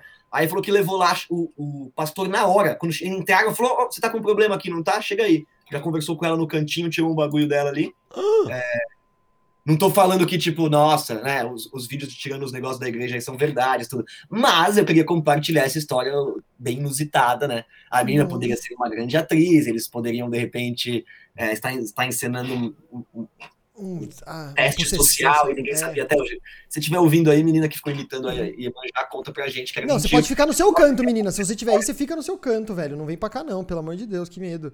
Nossa, velho. E isso é mó envol... isso é... é isso, conspiração, essas coisas. Você não tem. Tipo. Não, isso, é, isso é a ver com. É, espiritismo. Tem um amigo meu que ensinou a fechar o corpo. Você, você sabe como é que faz não, isso? O que, que, é isso, mano? O que, que é fechar o corpo? O que, que é isso? Que é tipo, seu corpo pode estar vulnerável a ataques espirituais, entendeu? Então tem uma parada que você faz que você fecha o corpo, tá ligado? Ah, ah, como, é que, como assim? Você faz assim dois estalos, entendeu? Mão direita no céu, mão esquerda na terra uhum. e puxa o zíper. Pronto. É só fechar o, é só fechar o zíper. Uma no céu, uma na terra, dois estralos. E puxa o zíper. Terra, puxou. Eu achei interessante essa história que meu amigo Entendi. Porque é muito antigo isso, né? Tipo, uhum. Mas é, eu pensei, mas e o zíper, né? Como é que fica, né? Porque o zíper é uma coisa atual, né? Exatamente. Ele, ele, é uma invenção nova. Antigamente, como é que as pessoas fechavam o corpo? Era na marra, tinha que amarrar o um nó, puxava a corda de cima e de baixo, fazia um nó, Já. Sei, eu fiquei nessa dúvida. Vai costurando, tem que ir costurando, Bok. É uma versão moderna de fechar o corpo. Não, uma versão, uma versão moderna e você passou a língua. Não, a versão moderna é uma dancinha do TikTok. Ô, Bok, e você? Você todo curte essas paradas tal? Você é religioso? Você segue alguma religião? Você acredita em alguma coisa? Ou, tipo, nem, nem é ligado muito nessa... Porque a religião em si, hoje em dia, é instituição, né? Eu acredito muito nisso. Que a fé das pessoas, ela... A religião, ela tá Tipo, a religião, ela virou esse, esse negócio, tipo, ah, muita gente junta, concorda, então vamos criar uma religião. Acho que a fé das pessoas únicas, cada uma com a sua, eu acho que é muito mais válido, tá ligado? Mas você é um cara, você é um cara que segue algum dogma, você acredita nas paradas, ou pra você é tudo sempre uma grande zoeira, tipo, é tudo... Estamos aqui no âmbito do pode ser, pode não ser? Pra mim o mundo é sempre não, não tô zoando. Eu, sei, eu, eu sempre fui muito interessado em religião, cara, no sentido, uhum. nunca fui... É, nunca fui... É, como é que chama? Seguir uma coisa muito assim a fundo, mas Sempre ele tinha uma, uma putz, tá rolando aqui um centro espírito, uma macumbinha, não sei, eu sempre fui, entendeu? Tipo, uhum. sempre, sempre, sempre, estive lá. É, então eu já fui, putz, já frequentei centro espírita, já frequentei. Ayahuasca, é, já foi ayahuasca. Ayahuasca, Ubandaime. É, Ubandaime? Ubandaime, então, já frequentei muitos lugares Caralho. assim, tá? E eu não, não, seria louco de falar que, tipo, ah, é tudo besteira, porque uhum. eu tenho o maior respeito pela fé das pessoas, independente da religião, né? A fé das pessoas é muito verdadeira, né? As pessoas vão lá, se conectam com aquilo que elas acreditam de mais verdadeiro. Então eu acho isso inerente do ser humano, cara. É quase impossível você viver, viver feliz, né? É, sem você ter alguma algum tipo de conexão, assim, não é religião com você mesmo, é, se, tem, se, entender, né, buscar essa paz, é, essa parada, né, pra gente Mas se é meio, com... é meio objetivo também, eu acho, né, tipo assim, pô, a religião, ela te dá um objetivo de vida, né, eu acho que quando você tem um objetivo, você também caminha pra frente, saca, quando você busca alguma coisa, né, tipo, nem que seja, puta, buscar ser uma pessoa melhor e tal, eu acho que isso te ajuda a caminhar, saca, nesse sentido. Então, eu, eu não gosto muito de religião, né, eu acho que ajuda no, no, no, numa sociedade onde as pessoas são é, muito simples, ignorantes, a, a, é. a, tipo assim, não ignorantes, mas talvez, deixa eu falar. Não, mas é, eu entendo, é porque a religião, ela, assim, não, tipo, ela abusa, ela abusa da fé. Não, ia entender quem elas são, tipo. É, porque a religião ela foi usada mais por mal do que por bem, né? Se você Sim. pegar a história da religião, né? Sim. É, a gente destruiu culturas com a religião, então eu acredito muito mais na religiosidade do que na religião. Então hoje em dia, putz, eu, eu tenho meu modo de ver a vida, tipo, minha religiosidade, uhum. é, meu modo de, de, de, entender as coisas, talvez. Mas eu não preciso de uma religião para ser correto com as outras pessoas, para ser ético, para ser decente. Legal. Tipo, eu sinto que as pessoas precisam de, de um dogma, né? De alguém que vai punir elas, temer a, a é. Deus para fazer o certo, né? Putz, eu não, cara. Eu quero passar por essa vida tentando contribuir de alguma forma e não atrapalhar. Então isso já me faz é, acreditar que as pessoas mereçam ter o mesmo tratamento que eu gostaria de receber. É uma questão filosófica. Se você, se você estudar filosofia, cara, a história do pensamento humano, você também se torna uma pessoa ética, moral, é, tá ligado? Muito parecido com os preceitos da religião, mas dá muito trabalho, cara, conhecer e estudar tudo isso. Então a religião é um jeito bem mais fácil de tá falar. Tá mastigado, sobre... né? Tá mastigado. É, tipo, é, eu brinquei até, eu já falei uma vez, é novela da Record sobre autoconhecimento, tá ligado? Uhum. Não, e é, é muito, é muito, porque também é isso, ela também. E, e eu acho que a religião, a, religiosidade das pessoas, ela é muito exclusiva de cada um, como você quer acreditar. E eu acho que às vezes a, a, a, a igreja, né, a instituição, assim, ajuda muito a rotular, sabe? Tipo, ah, você é o cristão, você é o não sei o quê, você é o não sei o quê. Tipo, sendo que às vezes o cara acredita numa coisa, mas também acredita um pouco na outra, e ele fica nessa de tipo, putz, qual será que é o time? Isso, isso me dá muita ansiedade. Olha aí, o cara. Nossa, hoje eu tô puxando assuntos como nunca, hein, velho? Porque eu sou um cara ansioso e, mano, eu percebo que muito da minha ansiedade, falando com a minha terapeuta, tem muito a ver com os medos que você tem do dia a dia, de coisas que te falavam que era uma coisa e é outra. Tipo, eu fui um cara que, mano, eu tive maior medo de sair da, do cristianismo, tá ligado? Eu tinha medo de Deus me punir, saca? Aparecer, sabe aquela coisa assim, ah, no fim da vida, Jesus vai colocar você batendo punheta pra todo mundo ver num telão gigante. Eu tinha medo. Eu tinha medo, cara. Eu falava, nossa, não quero, não posso bater punheta. Não posso bater punheta, Deus vai ver, vai me matar depois, vai ser chato pra caralho. Meus pais depois vão lá, quando eles morrer vão ver, vai ser mó chato. E aí eu, pô, tinha mó medo, tá ligado? De, dessas paradas. E aí, com o tempo, eu fui percebendo que, porra, a religiosidade. Acho que a, a, frase que você falou é perfeita. A religiosidade é muito maior do que a religião, tá ligado? Ela tem que ser muito mais valorizada. Assim, é, mas assim, putz, é complicado, né? Porque. É, pô, cara, a gente que é jovem, inteligente, eu não sou mais tão jovem, mas dinâmico. Não é possível cair numa história, entendeu? Onde você. Assim, é complicado falar isso, porque, cara, quando alguém vem e te ajuda a sair do buraco, uhum. cara, você fica tão agradecido que você dá a sua casa pra pessoa, tá ligado? É. Então, tipo, é complicado, né? Os, os mestres, os pastores, os padres, eles têm muita responsabilidade, cara. É um absurdo, porque quando você. Qualquer pessoa que se diga o mestre, que, te, que eu acho, né, que se coloque entre a entidade Deus. Tem que, tem que bancar, né? Tem que bancar que é o Não, não, tá, tá, tá, contando história, entendeu? Tipo, porque não existe nada. Tipo, você não precisa ir na igreja para você, pra, eu acho, para se consagrar, para agradecer, para fazer o que você quiser. Você não precisa, entendeu? Depende de, de cada um, tá ligado? Putz, você não precisa ouvir louvor o dia inteiro para andar na linha, velho, tá ligado? Tem gente que tem que ficar ouvindo louvor o dia inteiro. E eu entendo, cara, no, a gente, na sociedade que a gente vive, mano, é tão maluco, cara. A, a, diferença social é tão escrota, gritante, que a, que a religião é uma fuga mesmo, cara. Tipo, fuga normal, assim, velho. É um lugar onde as pessoas se sentem bem, onde elas estão fazendo algo bom pro, né, teoricamente bom para elas, bom pro próximo. Sim. A questão é que você, nesse momento tão vulnerável, é, você pode, tipo, as pessoas podem arrancar a sua pele, todo o seu dinheiro, fazer o que quiserem com você. E uma coisa que a gente vê no mundo são pessoas querendo fazer isso, né? Muito mais do que pessoas seguindo os preceitos de Jesus Cristo, são pessoas filhas da puta. Então, toda vez que tem uma nova religião, uma seita, hoje em dia eu fico mais achando que o mestre está querendo ganhar dinheiro, que o ufólogo ele que escreveu aquele livro porque é, ele precisa viver disso, da ufologia, Sim.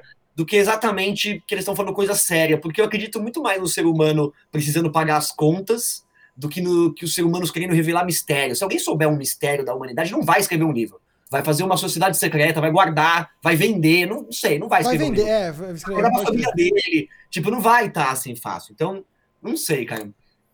Não, porra, mas é, é, é isso. O Thor até falou que aquele, a religião é muito acolhedora, né? E aí, tipo, é da natureza humana ser, ser acolhido, você tá num lugar onde as pessoas te, né, estão afim de você. E principalmente agora com a, com a, com a, com a pandemia, eu sinto que as pessoas estão tentando, elas buscam, tipo, um.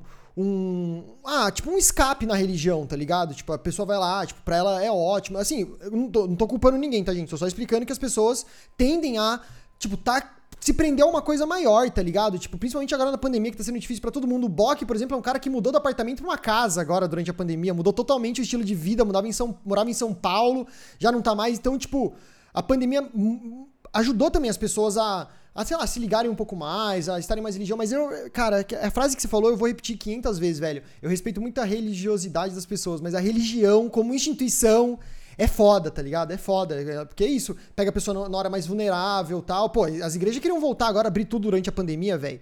Tá ligado? Não pode ficar sem dízimo, mas tá tirando. A pessoa pode rezar de casa. Deus não tá vendo onde o cara tá, tá ligado? Pra- Todo mundo pode ter prejuízo, menos a igreja. né? Exatamente. Aí está de.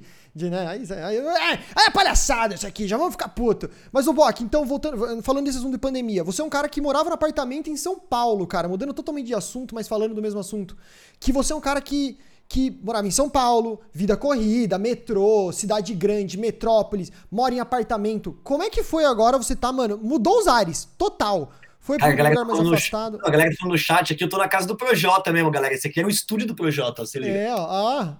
Ele construiu tudo, eu só coloquei esses, esses quadros aqui. Então, que bom que você falou disso, porque eu, eu não queria falar, mas agora que eu te encontrei, agora eu vou falar, mano, você tá namorando na casa do Projota, velho. O cara, meu, o cara é um patrão, velho. Que isso? Pô, eu preferia estar morando na casa do Babu, aqueles lá.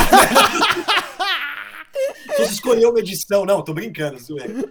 É, eu fui na casa do Projota antes dele pro BBB, inclusive. Isso é verdade, isso é verdade. E, e como é que tá sendo essa mudança? também. Vai sair, vai, vai sair um negócio Bock não teria comprado. Parece que Vou colocar no Bock prefere a casa do Babu, tá ligado? Uma coisa assim. Cara, mas eu morava num AP Uhum. né, em São Paulo e. Puta, pra mim não funcionou, cara. Sei lá, eu acho que, tipo. Eu prefiro você, você morar na praia e pescar pra comer, entendeu? Tipo, do que ter uma vida tão desgastante como tava sendo aquela, né? Tipo, pra mim. É diferente, sei lá, acho que cada um é diferente, tá ligado? Sim. Mas é, para mim era um momento que eu, que eu tava precisando de espaço, ter um sol, tomar um sol, sei lá. Na pandemia foi bem complicado. E, E, eu acho você, que pra e mim. você é um cara que faz esporte, né, mano? Sempre faz esporte. Tipo, a gente sempre, eu pelo menos, né? Que, pô, te, te conheço há mó tempão. Você sempre tá andando de fazendo surf, fazendo é, não sei o quê, e e kite, e, e vai não sei o quê. Pra você deve, deve ter sido mó difícil ter ficado no apartamento, principalmente na pandemia, né? Puta, horrível, cara. Horrível. Mas assim, a gente fica estudando é, meditação, as coisas, e fala, não, cara, putz, não importa o lugar, né, meu? Dá pra ser feliz em qualquer lugar, né? Uhum. Imagina, né? Senão imagina, ninguém consegue ser feliz. Eu posso ser feliz em qualquer lugar. E fui, fui insistindo nisso, né? Uhum. Puta, brigando com a minha namorada, arrumando confusão com o vizinho. Puta, foi, foi uma merda, velho. Nossa. E cara. aí, tipo, quando eu mudei pra casa, mano, puta, muita coisa da minha vida melhorou, cara. Porque eu acho que tem aquela frase, assim, a gente tem que aprender a mudar o que a gente pode e aceitar o que a gente não pode. Então, tipo, não é aceitar tudo, cara. É mudar o que você pode. Então, você tem que mudar o que você pode, mas você tem que aceitar o que você não pode, tudo bem. Agora, se você deixar de mudar as coisas que você pode, cara, e ficar fingindo que tudo você tem que aceitar, tá ligado? Você começa a ficar mal com você mesmo, porque você começa a se trair, né? Sim. Então, tipo, em algum momento eu precisava vivenciar isso aí, sair daquele apartamento, né? É, vender o apartamento e, e pagar o pato de estar longe de São Paulo, de estar longe dos clientes, de pegar trânsito, de né, toda essa parada. Mas é isso, às vezes a gente tá atrasado, né, numas coisas que tem que fazer na vida, tá ligado? Num- Uhum.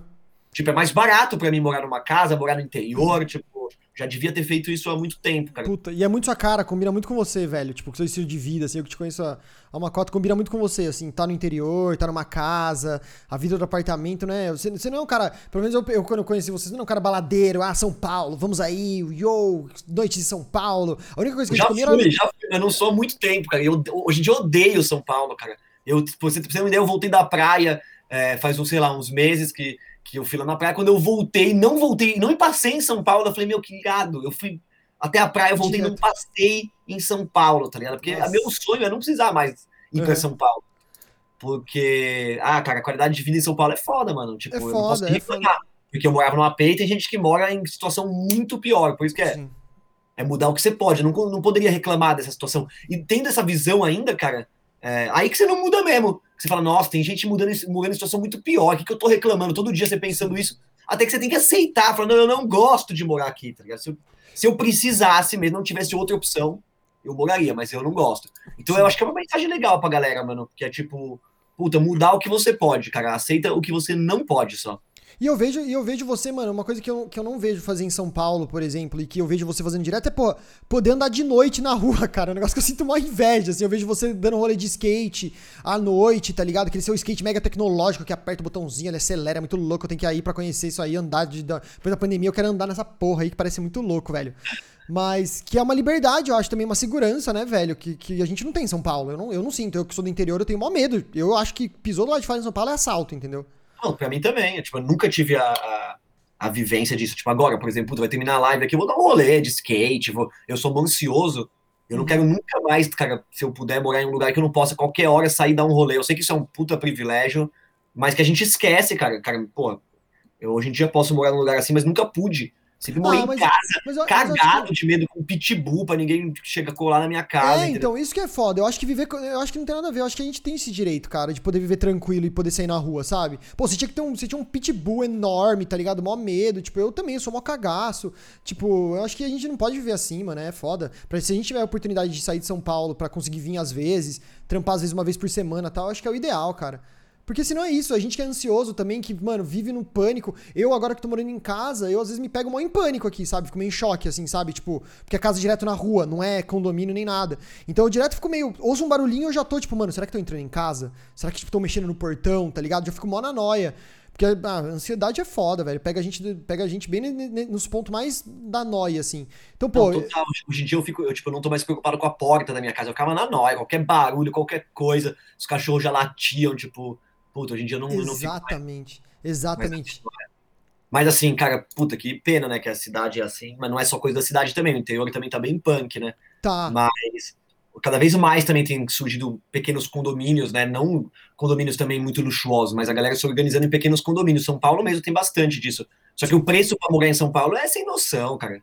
É surreal, você tá louco. Não, é, é escroto, é escroto. O metro quadrado é muito caro, velho. Qualquer lugar que você vai agora em São Paulo, você vai pagar mal caro em aluguel, vai comprar casa, tudo muito caro, velho. Aí no interior, pelo menos, você consegue ter um lugar mais barato, um lugar melhor, tá ligado? Uma condição de vida mais da hora, saca? E uma impressora 3D. Uma impressora 3D pra você fazer suas próprias coisas. Ô, Bock, é muito da hora esse negócio de impressora 3D, velho. Ó, deixa eu falar uma coisa que falaram que é uma coisa legal. Falaram, pô, Uhum. pra mulher nunca é possível andar na rua, né? Nem no interior. É, não, aí. Não, e é, e é maior problema, que eu, eu moro com a minha esposa, aqui com a minha namorada, né? Que a Uhum. gente casou, a gente juntou, né? E aí, tipo, é, é complicado, porque aqui no condomínio ela pode sair, se sente super segura. Mas Uhum. não dá pra ir na padaria a pé, não dá pra ir no supermercado a pé. Tipo, Entendi. não é tão fácil comprar as coisas, tipo, puta, tudo tem que pegar um carro, pegar um Uber. Nossa, então, cara, é complicado ficar, tentar algum lugar, tentar estar em algum lugar seguro em São Paulo e, e, né, no Brasil, porque todo lugar é essa, essa panela de pressão que é, cara. E eu acho bem justificável até pela, pela diferença social absurdo, né?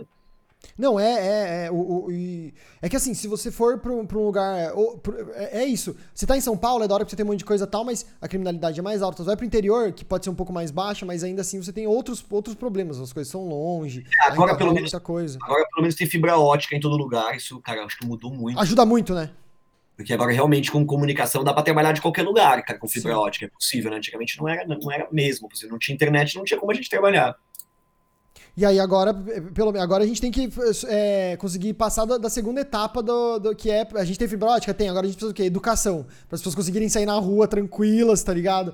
De noite, de dia, as minas conseguirem sair de boa. Porque é isso, cara. Viver com medo é um negócio que é. É puta, eu acho que é, não, não é- é bom pra ninguém, tá ligado? É muito. Eu, eu acho ruim isso, velho. Em Sorocaba, pelo menos, quando eu morava em Sorocaba, acho que por conhecer a cidade melhor, eu tinha menos medo, saca? Tipo, eu conhecia, sabia o horário que eu podia entrar em tal lugar e tal. Por mais que fosse uma panela de pressão, você, puta, interior você ainda já descola. Por exemplo, minha mãe chegava 11 horas da noite que ela dava aula, eu não tinha medo, sabe? Ela tava chegando no bairro que eu conhecia tal. Aqui em São Paulo, tipo, se deu 8 e meia da noite, a minha namorada não tá em casa ainda, eu já começa a ficar meio noiado, porque ela tá, sabe, atrasou o busão, sei lá, né? Não hoje em dia por causa da pandemia, mas. Eu, eu mudei pra essa casa aqui e um dos problemas é que os vizinhos são muito em cima, cara. Você peidou aqui, o seu vizinho ouve, tá ligado? É mesmo? Puta, é mesmo, com a casa, mesmo com a casa grande? É, a casa é grande, mas os vizinhos são em cima, assim, velho. Uhum. Tipo, muito em cima, todos os vizinhos, assim, é, é amontoado. E aí, cara, a Hannah falou pra mim, pô, cara, eu prefiro, assim, porque se eu der um berro aqui, qualquer um ouve. Eu prefiro do que se fosse uma casa grande, aonde, tipo, não tem, tipo, cara, olha como é ser mulher, que você não fica tranquilo nem na sua casa, cara, que você pensa, meu, se alguém entra aqui, eu Fudeu. não tenho como defender, fudeu, é. Tô longe de tudo. Eu tenho mó cagaço dessas coisas de sítio. Sabe essas coisas assim, ah, vamos para um sítio afastado da civilização, eu e minha namorada. Eu tenho mó medo dessas coisas de assassino, de serial killer, tá ligado? Eu não gosto de ficar isolado, porque é isso que ela falou, velho. Você não tem para quem gritar, vai gritar para quem se o vizinho não tá ouvindo? Eu não consigo me isolar. Isso era bicho grilo. Você era bicho grilo, você se isolava no meio do mato que eu tô ligado, Bruno Bock, não adoro, era? Adoro, eu adoro, adoro, adoro. Você tá louco, velho. Você com os duendes, velho. Eu, eu, eu não tenho essa moral, mano. Dormir no chão, é, tipo, no meio do mato, tá ligado? Uma semana afastado, sem ninguém vendo. Não era treta, não? Passava perrengue? Ou vocês iam equipadão? Não, passava perrengue, muito perrengue. Eu nunca fui o cara equipadão. Tipo, dormir, de chover, só as barracas, ter que dormir tudo no, na chuva. Nunca tive uma, uma, uma uma experiência muito boa de camping, cara. Sempre me ferrei com camping, cara. O Bruno Bock, o Bruno Bock do camping, olharia, acreditaria no Bruno Bock de hoje se ele olhasse e falasse assim, caralho, tio? Ele não, ia olhar cara, e falar... É impossível, eu, eu, eu, eu, não tinha frescura, cara. Meu irmão lembra até hoje que a gente passou um Réveillon junto, eu aluguei uma casa na Bahia, cara, e que ele não queria ficar na casa, porque a casa, tipo, não tinha, ela não tinha forro, o tipo, chuveiro era todo exposto com uma gambiarra, parecia que ia pegar. Pra mim era super normal, cara, uma casa muito, muito, muito simples, quase de barro a casa era. Uhum. Mas, cara, pro meu irmão não. E aí eu fico pensando hoje, falo, nossa, hoje eu só quero, só quero dormir se tiver ar-condicionado. Eu gosto. eu tenho fresco, tem que ter, ah, mano, tem que ter. O Bock, o Bock lá do campo e olhar, nossa, virou fresco, ficou fresco, ficou velho, ficou fresco. Absurdo, né? Não, absurdo, porra. E, mas, pô, é da hora demais você ver tudo, acho que toda a sua caminhada, né, Bock? Tipo, como, como ser humano e como profissional. Eu acho, eu acho você, mano, um cara que eu gosto muito de olhar e falar, mano, quando eu crescer eu quero, quero ser igual o pai, velho. O pai, mano, começou lá fazendo nada, bicho grilo, e hoje em dia o pai tá na casa do Projota, e o cara, o cara o ano que vem tá no Big Brother, o ano que vem presidente do Brasil, entendeu? Tipo, o cara não para, velho, é só voar, voar, subir, subir, velho. Obrigado, eu quero, eu quero comprar a casa do Projota sem precisar ir pro BBB, esse é meu... Não, dá, divide a vida inteira aí os valores, né, velho? Paga mil reais pra sempre na vida, deixa três geração pagando, que a casa um dia vira sua. É, tipo isso, na lápide. Mas o, o, o Gamer, mas é foda, assim, agora eu tô nesse condomínio aqui, que é um condomínio da galera ricona, né? Uhum. Tá ligado? E aí foi engraçado, porque me colocaram, tipo, me colocaram no grupo do condomínio aqui, né? E tem, tipo, um grupo de homem e um grupo das mulheres. Eu não tinha entendido por que isso, porque todo condomínio que eu morei tem um grupo normal das pessoas, tá ligado? Então, pra discutir Sim. a água do vizinho que tá caindo em mim, a segurança do condomínio, sei lá, beleza, né? Aí me colocaram no grupo dos homens, separado. Mano, começaram a mandar memes e pornografias, assim, muito punks, assim, entendeu? Ninguém Tô ligado. Nossa. se eu era cristão, se eu era heterossexual, não. É assim. Putaria tipo, comendo solta.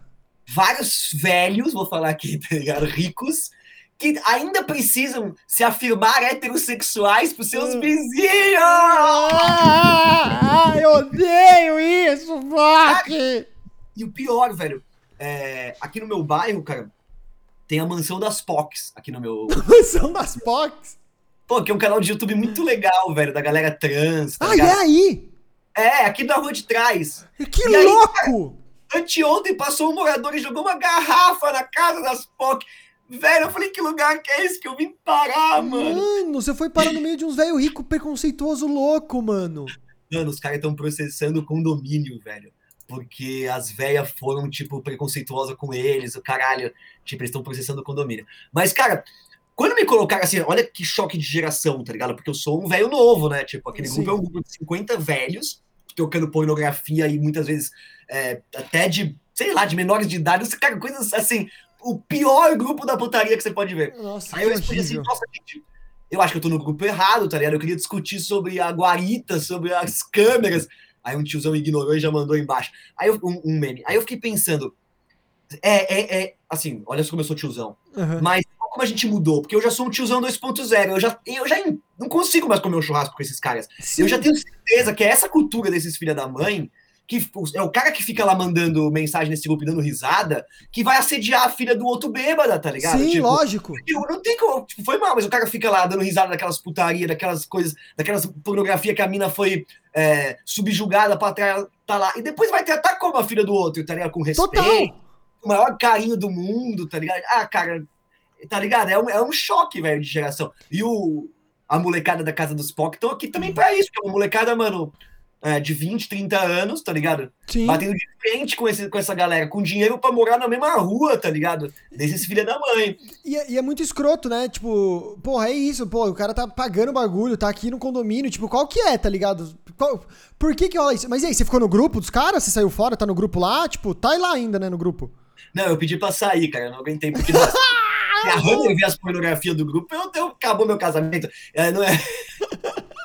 eu pedi gentilmente, falei, gente, licença, eu tô no grupo errado. Talvez eu tenha caído mesmo no grupo errado. Esse, deve ter um grupo de administração. Nossa, velho. Mas é isso, é porque essa, essa cultura também do, do, do, homem, de ficar, nossa, compartilhando as minas gostosas, nossa, que da hora. Tipo, é muita coisa de velho. É, é tio, é tio. E você é o tio novo, foi o que você falou, velho. Você é o tiozão novo. Você, mano, tipo, eu acho você muito tiozão novo. Eu vejo você com seus sobrinhos, por exemplo. É o tiozão novo, tá na piscina junto, tá curtindo junto, tem o um joguinho. Aí, eu, falei, aí eu falei, meu, meu vizinho tem 20 anos. Aí eu falei, ah, já sei, vou colar no vizinho, vou juntar a molecadinha e vou fazer um grupo da molecadinha. Uhum. Vou fazer um grupo, mano, pra discutir. Não, cara, é que eu não falo com o Paulinho ali e o outro. Ele falou, não, cara, você, Bock, você é muito tiozão. Eu não quero discutir as coisas do condomínio. Meu pai que resolva isso. É verdade, vai é. juntar os moleques pra falar do, do, do piscineiro, que, uhum. sei lá, encanador, tipo, não dá, entendeu? Então eu tô hum. nesse meio termo, assim, tipo, que eu não sou nem tio, mas eu já sofro as coisas de tio, uhum. mas eu também fico compartilhando meme no WhatsApp ainda. É, puta, e nem putaria, né? E nem putaria. Puta que pariu, que é o que mais tem, velho, certeza. Nossa, mas, mano. Eu não tô criticando os velhos, tá ligado? Porque é uma questão bem prática. Uhum. Mandar putaria em grupo de putaria e resolver coisas do condomínio em grupo de condomínio. Fica mais fácil, é uma questão de comunicação. Eu sou um comunicador, tá ligado? E aí, tipo, você vai falar da segurança, fica no meio da, da, dos peitos das minas. Da... É, assim, eu vou começar a mandar corrente cristã nessa porra pra fuder. Nossa, você devia muito mandar. Ô, Box, você devia começar a mandar, velho. Uma mensagem pra vocês, cara. Vamos catequizar esses putos. Nossa, tinha que ser aqueles GIF de Jesus com a pomba brilhando, muita estrela, sabe? Pisca de três cores diferentes. Eu vou te descolar esses GIF de Jesus Cristo pra você mandar no grupo do. Ah, que você não tá mais grupo exatamente, não, exatamente. Eu queria uma corrente. Eu, eu devia ter ficado né, infiltrado lá só pra, pra passar a palavra. Infiltrado no meio dos caras ali, velho. Isso deve pensar, esse YouTube é o viado do caralho. Que é viadinha. E pior que deve pensar mesmo, não? E o pior que deve. os caras devem pensar mesmo, tá ligado? Os caras nem devem saber, tipo, e é, e é, isso, você já não curte a putaria? Os caras já viram e falam, nossa, como assim não curte putaria? Então não é, você não é homem de verdade. Aí você, puta, mano, mas o que, uma coisa tem a ver com a outra, sabe? Tipo, não faz nem. É só, é, é só um signo pra ver se você faz parte do clubinho, tá ligado? Tipo, é. é... Mas e aí, como é que você vai resolver as coisas do condomínio agora? É. Ah, sei lá, eu não vou resolver nada. Assim, cara, a gente separa pra conquistar, né? Se tá todo mundo separado, é isso, cara. Ninguém consegue resolver nada direito, mas tá bom, eu tô aqui na minha casa, feliz, seguro, né, não vou ficar resolvendo nada também, né? É que se foda também, né? Porra. Deixa o, o ralo cair no vizinho, o que, que eu vou fazer? Mas eu, eu queria conversar com coisas sérias, tá ligado? Porque, mano, mas, ó, oh, Game, tudo bem. É só uma questão, porque eu acho que a nossa galera vai ser tipo, uns tiozões um pouco diferentes, talvez, vai. cara. A gente passando pela pandemia, por, por tanta coisa junto, tanto trauma, cara, que eu espero que nesse nessa porrada, mano, todo mundo evolua um pouco, tá ligado? Sim, pelo menos sair, sair disso com alguma coisa diferente também, né, velho? Pra, pra isso, é isso que você falou, velho. Espero que todo mundo consiga enxergar várias coisas. O grupo das mulheres tem o quê? O grupo das mulheres é mó sério, velho. É o grupo que eu queria fazer. Eles, eles trocam é, é, achados e perdidos, coisa que um quer vender, alguém que faz bolinho. Então eu tô sempre perguntando pra minha mulher, cara, quem que faz bolinho? Qual que é o telefone do cara que faz massa? Me ajuda aí. Porque a mulher é sério, velho. A mulher ficar botar aí de homem. É, no fim das contas, o, o, o grupo das minas é, é, é o grupo do condomínio que tinha que ter, tá ligado? A gente ficou zoando que eu me colocar no grupo das minas. Aí eu ia começar a receber receita de bolinho que elas mandam, falando mal do vizinho. E aí depois de um mês no grupo das minas, eu ia querer voltar pro grupo da putaria e entender o que, porque que a galera tá naquele grupo. Foi o que me falaram. Tá? Puta, depois de ficar lá na mulherada, é tanta treta que elas resolvem, tá ligado? Tipo, o tempo inteiro. Mas você é vai falando, ah, só queria mandar uns memes de mulher Mas, velho, ô, mas, mas ô, ô, Bruno Bock, você, dono de produtora, o que você gosta de fazer é resolver problema, velho. É, gente, tem que trocar isso aqui, tem que trocar não sei o que, ó. Quem que vai vir aqui, o guarda de não sei o que, velho? É isso, tá, não tá eu adoro, eu adoro. Eu cheguei aqui já falando, caralho, como é que não tem câmera nesses lugares? Cadê a vendinha que tinha no outro prédio?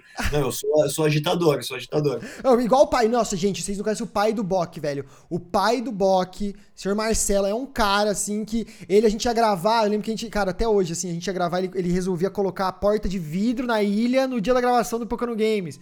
Falava, mas e aí, Marcelo? Não, que já tem que trocar a porta aqui, não sei o que, o cara agilizado, já tá fazendo tudo, já troca e não sei o que. Não, meu pai é ridículo. Meu pai, ele vem aqui na minha casa, ele passa uma tarde, ele é. traz furadeira, ele fica o tempo a gente fica conversando e ele fica fazendo os bagulho, ele não, consegue, ele não para, mano. Ele não para. Não, o seu pai, mandei uma mensagem pra ele pra eu conseguir autorização pra entrar no nosso prédio lá. Ele me zoando. É, saudade não tá, mas ficar fazendo pedidinho, fica fazendo, né? Corno. Aí o caralho, Marcelo, que isso, mano? De é, graça. uma saudade de trabalhar, cara, meu pai. Pô, com certeza. Deve estar tá, pra ele, deve ser mais difícil, né, velho? E como é que tá sendo pra você, Bock, agora, então, esse. É, pra, pra gente ir finalizando já. Como é que tá sendo mas, ó, essa pandemia? Ah. Fala, perdão, fala. Não, pode falar, dá você a última coisa antes de eu fazer a pergunta. Eu, falar que eu, não, eu não posso ser síndico de condomínio, cara. Falar pra eu ser síndico de condomínio. Porque eu levo muito a sério as coisas. É coisa de ah. terapia isso, cara. Sabe como é? Tipo, imagina, você tem um grupo que as pessoas ficam reclamando como eu morrer de gastrite, cara. Eu, é. eu, tipo, eu saí do grupo do, dos caras, não foi na boa, assim, a saída. Uma semana pensando, puta que merda, que, cara. Se sentindo mal com os pintos. Se sentindo mal com as tetas, caralho. Mano, será que só eu não mando essas porra desses grupos de meme? Mas não, não dá pra acompanhar, cara, tá ligado? Pior que é assim mesmo, velho. Pior que você deve ter uns caras lá no grupo que deve ter falado, graças a Deus, alguém falou, velho. Alguém falou. Que deve alguém teve três... a coragem. Alguém teve a coragem de falar. Tá? E, Bok, assim, pra, ir, pra gente já ir finalizando, eu queria saber de você, mano. Como é que tá sendo pra você a pandemia, velho? Como é que tá sendo ficar em casa? Você que é um cara que, mano, sempre gostou de estar no estúdio, sempre gostou de estar gravando, sempre gostou de estar fazendo Caraca, esporte, tá ligado? O Jota tá suave, né? Filho da puta! Se reclamar, eu vou ser um otário de falar. Eu não tenho o que falar, cara. Que, pô, minha casa tem estúdio, eu trabalho em casa, uhum. tem uma pequena sala de cinema, não vou aqui contar vantagem, ah, porque eu vou pagar por 30 anos essa casa, as pessoas vão ficar me falando, ah, que Playboy, mas elas né, não sabem os tomos. 30 anos pagando a casa, mas assim, pô, eu acho que foi um investimento legal para mim, porque eu sempre gostei de ficar em casa, né, Game? Eu odeio sim, sair de casa. Sim. Então aqui eu tenho meu, minha pequena bolha, onde eu não preciso sair para nada, nem quero. É, eu não sou. Você acha que eu sou antissocial? Um pouco, né? Não, não muito, um pouquinho só. Bem pouquinho, mas não muito. É tipo eu, é o mesmo nível que o meu, assim. É, tem uma diferença, cara, das pessoas antissociais para as pessoas mal educadas, cara. Vamos é, deixar Exatamente. Tem muita gente que é antissocial, mas tem muita gente que é mal educada, que a pessoa não responde, a pessoa não, co não cola no rolê, a pessoa não, tipo, não, é, passa, não fala oi. Nossa, ela é antissocial, ela não abriu o vidro do carro para falar oi, não, ela é mal educada. Antissocial não é isso, a gente não é, você não é mal educado. Eu falo oi pro porteiro, pra todo mundo, mas eu não gosto de sair de casa.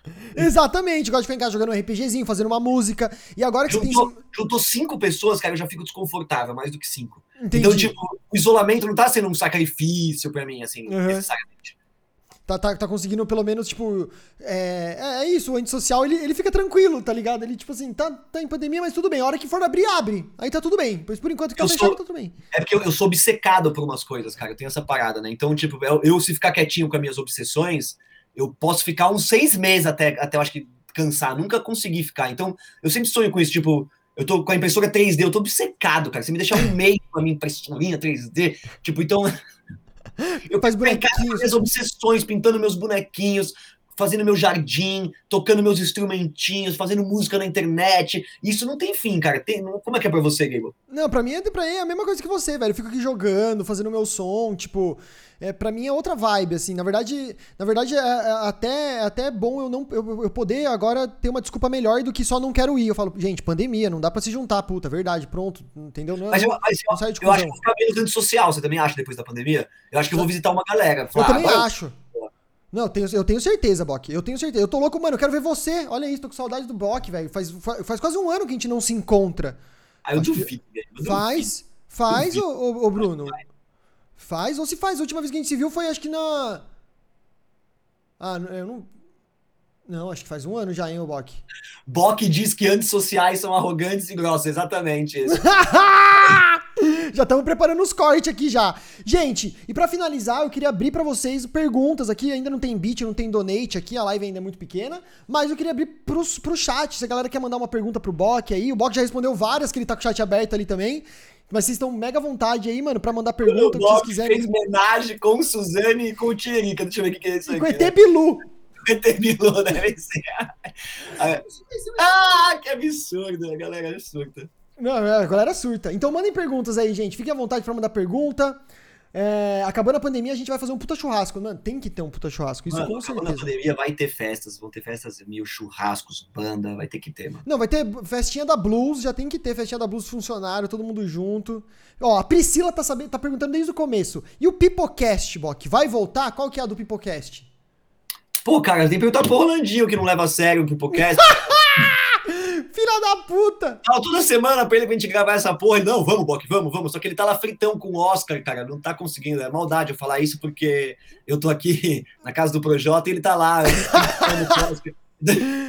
Você assistiu todos os filmes do Oscar? Já tá assistindo ainda? Cara, já, falta quase. Falta pouquíssimos. Eu assisti Ana Minari e mais um. Mas e, pra você, e pra você, qual que é o filme do ano? Qual que é o filme do Oscar esse ano? Cara, tá, tá, não tá tão cheio de filmões esse, esse ano, assim, aqueles filmões parrudões, porque os, os estúdios deram uma segurada. Mas tem muito filme alternativo, cara, legal. Então, tipo, puta, eu assisti o Pai, cara, uhum. que achei, mano, bem foda, assim, porque é um filme que fala sobre Alzheimer, tá ligado? Perda de memória. Legal. Ele tem uma, uma narrativa muito inovadora, ele faz você se sentir com Alzheimer. Não vou dar spoiler, mas você assiste e você entende exatamente o que uma pessoa com Alzheimer passa, a confusão que ela. Isso foi uma experiência única para mim. Então foi o que acho que me chamou a atenção, cara. Uhum. Legal, velho. Qual é o nome? O Pai? O Pai. Já tá no, no, em algumas plataformas de streaming, você pode alugar, mas é um valor ainda bem alto, né? Porque, tipo, tá nessa, né? Tipo, você paga 15 reais, eu acho, 30 reais, não sei, é, é caro. Mas uhum. você junta três pessoas da sua casa para assistir, então eles estão meio que fazendo essa conta, não, eles não querem cobrar a mesma coisa que um ingresso, porque senão eles vão sair perdendo no cinema. Certo, você vai lá lógico. comprar um ingresso e assistir com, todos os seus amigos, com a sua família. Então eles estão tentando chegar num preço que a galera pague e que começa a ter essa cultura, de repente, de juntar a galera em algum lugar para assistir, né? Uhum. Entendi. Maneiro. Bom, Você pagaria que... 40 pau pra assistir um filme? Ah, cara, depende do filme, assim, tipo, mas eu acho que eu pagaria sim pra ter esse acesso privado, tá ligado? Assistir antes. Eu pago isso pra jogo. Jogo, jogo eu pago muito mais caro, velho. Então, pff, dá quase na mesma. Ó, Bok, uma coisa que eu já vi no seu stories e agora eu quero saber aí, viu? É, essa história aí de pipocando música, o que tá acontecendo com esse pipocando música aí? Tem algum spoiler pra dar pra gente? Você pode soltar alguma coisinha pra gente de algum, algum teaser? Quer segurar? Eu... Não, eu queria falar que o hype é real mesmo, cara. o hype é real! Vai voltar, cara. Vai voltar assim, ó. Vou falar uma parada. Uhum. É, vai voltar sem o, o Júnior dessa vez. Certo. Porque, cara, a gente não tá nem conseguindo se encontrar também momentos diferentes nesse momento, né? Tá, tá complicado pensar em fazer isso junto. Uhum. E, então eu vou voltar em primeiro momento sozinho com, com convidados. Essa primeira temporada vai ser com o Ziba, velho. Ai, que, que é parceirão. A gente tá gravando, tá ficando muito da hora, cara. É, mano, é muito legal. Tem uma química muito legal com o Ziba, porque ele, ele tem umas referências diferentes da minha de música. Então a gente, cara, tem se divertindo muito gravando. Mas meu objetivo é gravar vídeo pra caramba. Então, deixar o Pipocando Música mais simples. Tô gravando de casa, legal. com convidado, mas pra galera poder ter mais vídeo. Já que eu não consigo ganhar dinheiro com o CPM mesmo nesse projeto, então eu vou fazer caramba, dane-se. Vou Sim, fazer subir. É, vou fazer duas vezes por, por semana se eu puder, fazer vídeo curto. Então vai ser um projeto que é, eu tô fazendo por amor, cara, porque eu não quero tirar o pé da música, que é uma área que eu gosto tanto, cara. É, e você produz a Honey, né? Você tem agora o, o Pipocando Música. E você na música, Bruno? Agora é uma pergunta minha mais pessoal. E você, Bruno Bock? Você não vai escrever nada? Tipo, você não vai voltar pra música? A gente tinha o Nominalistas, né? Que era a banda que você fazia parte, que eu, eu pirava, tinha muito. Puta, eu achava do caralho. Depois você saiu do projeto, ficou só os, os caras. Depois o projeto parou também. Você, Bruno Bock, tem vontade de voltar a fazer música? Tipo, ou se envolver mais com música que não seja só apresentando um conteúdo sobre, mas escrevendo e compondo também? Eu acho, acho que sim, cara. Acho que em algum momento sim, eu curto. Mas eu não me sinto ainda preparado, cara. Tipo, é uhum. engraçado isso, né? Tipo, não sei, não, não me sinto, cara. Mas você compõe também, velho. Eu gosto tanto das suas composições, velho. Suas composições nominalistas são as que mais me. Puta, que eu acho mais da hora, assim. Obrigado, mas eu tô, eu tô num momento meio, meio fraco, assim, sabe? Tipo, eu uhum. respeito esses momentos. Tem um momento que eu tô muito criativo, compondo pra caramba. Agora, tipo, não sei, eu tô num momento que assim, eu, eu, gosto de, de, compor quando eu tenho algo para falar, né? Agora não sei, eu tô meio sem encontrar esse lugar. Produzindo também a, a Runner, né? A Honey produzindo. Entendo de cabeça nesse mundo do trap, do funk, ah, tipo, da hora.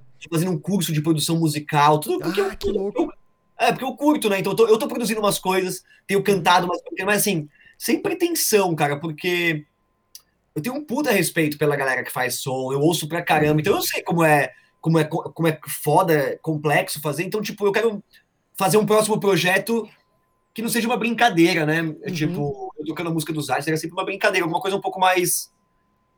Sei lá o que eu tô falando, Game Over, não sei. Quer fazer um bagulho? Quer fazer um bagulho aí, mano? O que não, o que eu percebi é que eu fico fazendo a cabeça na música, hum. mas o que eu manjo mesmo é de fazer vídeo, de, de produção, de falar. Tipo assim, então eu desisti da música. Chegou uma hora que eu falei, ah, quer saber?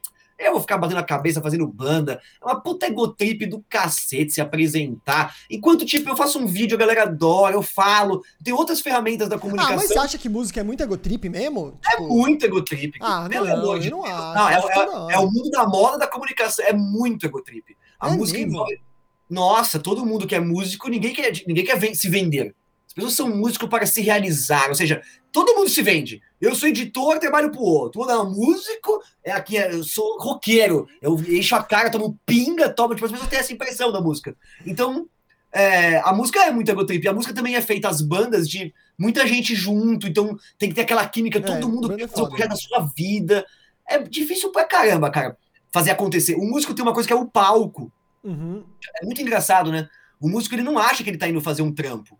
Ele é. vai lá, ele toca as músicas que ele gosta, que ele quer, e quer que as pessoas paguem cover artístico depois, tá ligado? Tipo. É, tá, cara, tipo, o músico ele é muito assim, tá ligado? Ele quer, mano, fazer o um show dele, tá ligado? Uhum. E ele não quer servir a audiência. E o que eu sinto que a comunicação, o que a gente faz, tem muito a ver com servir a audiência. Sim. Então eu tô, hoje em dia, me relacionando talvez mais com cultura pop, com música pop, porque Puta, cara, fazer a música que eu amo, ficar tocando flauta aqui pra meia dúzia de pessoas ouvirem, não é mais o que, o que eu tenho muito tesão. Eu toco flauta aqui, cara, nos churrascos, pros meus amigos. É.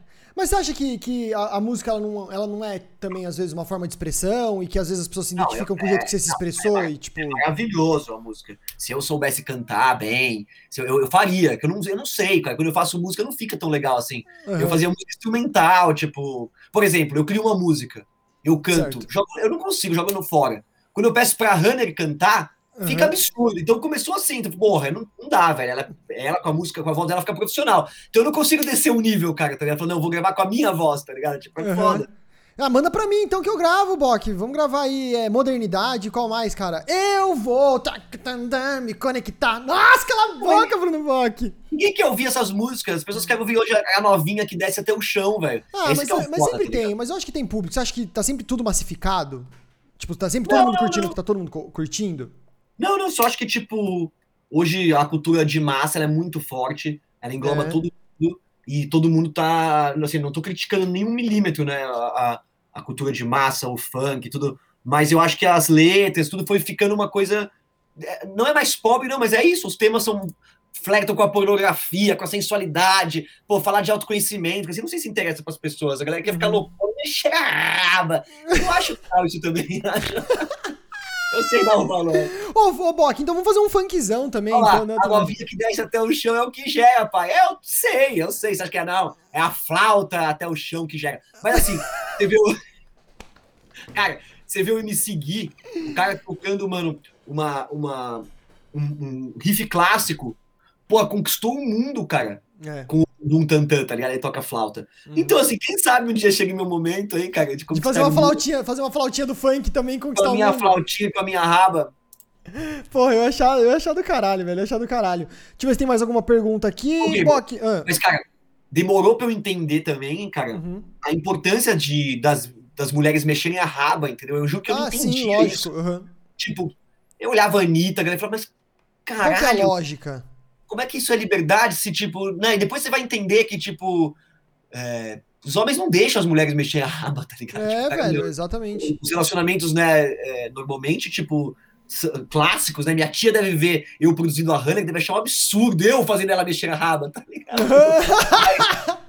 é importante, né, cara, as pessoas dançarem, se expressarem, e a raba é, é um, um, um objeto de poder, né, é um cara? objeto de poder, de desejo também, né? De muitas Bota os homens no chão. Então, cara, é muito interessante isso, eu acho, cara. Em questão de cultura mesmo, né, cara? Eu, eu gosto, cara. E saindo da raba, então, agora, vamos sair da raba para fazer uma última pergunta aqui, que é da Bia, que foi um negócio que você me falou e eu também fiquei na dúvida, mas é. E os seres intromentais? Que que é isso, Bok? O que são os seres intromentais, velho, que você falou para mim também? Eu fiquei, mano, o que que é isso, velho? Não tem nada a ver com raba. Nem o Google sabe disso, entendeu? Nem o Google sabe. Intermentais. Tem Pensa só, a mina que eu falei que entrou um negócio dentro dela, tá ligado? E tá. cantou uma música de manjar, né?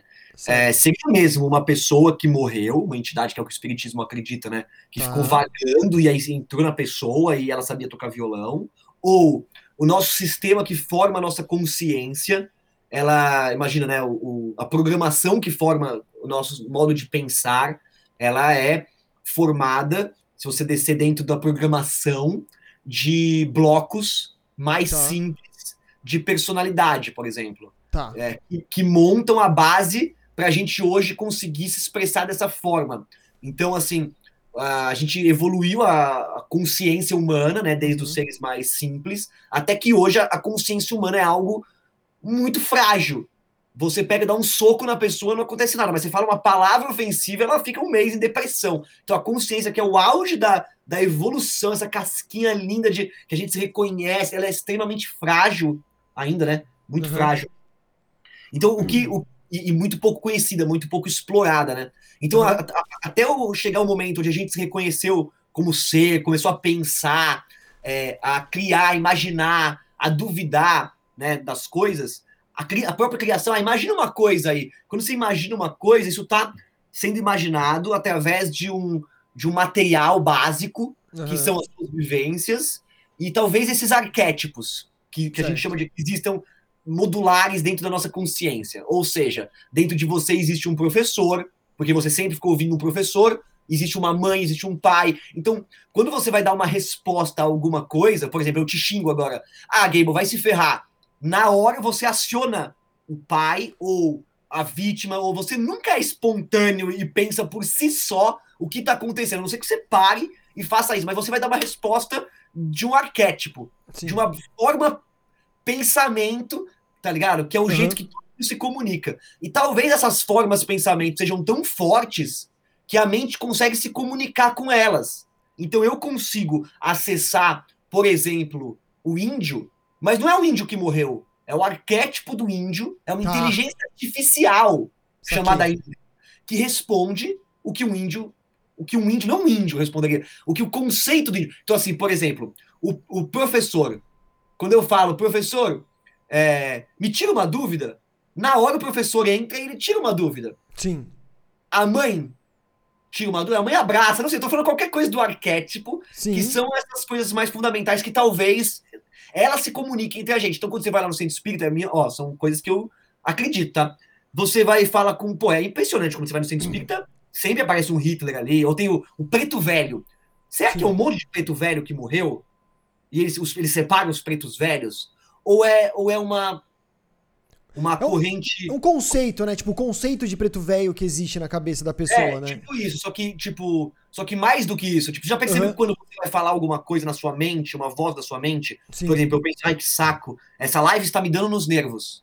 Uhum. Quem falava me dando nos nervos era minha mãe, da minha avó. Sim. Tudo que eu falo foi o que minha mãe me ensinou. Ou seja, o que eu tô dizendo é que talvez são esses arquétipos que se comunicam entre a gente. Então, os seres intramentais são esses seres que às vezes nem têm vida eles nem têm vida, eles são inteligências artificiais que Sim. perguntam, que respondem, que talvez tenha, tenha como te ajudar em muitas questões, porque elas têm muito conhecimento. É como você perguntar para Siri: uhum. Siri, o que, que, eu faço? Daqui a pouco a Siri vai te aconselhar. Você Sim. vai numa terapeuta Siri, você vai no médico, coloca o dedo na máquina e o computador vai ter muito mais precisão em falar o que você tem do que o próprio médico, entendeu? Sim. Então, até que ponto a nossa mente não é um computador extremamente sofisticado, né?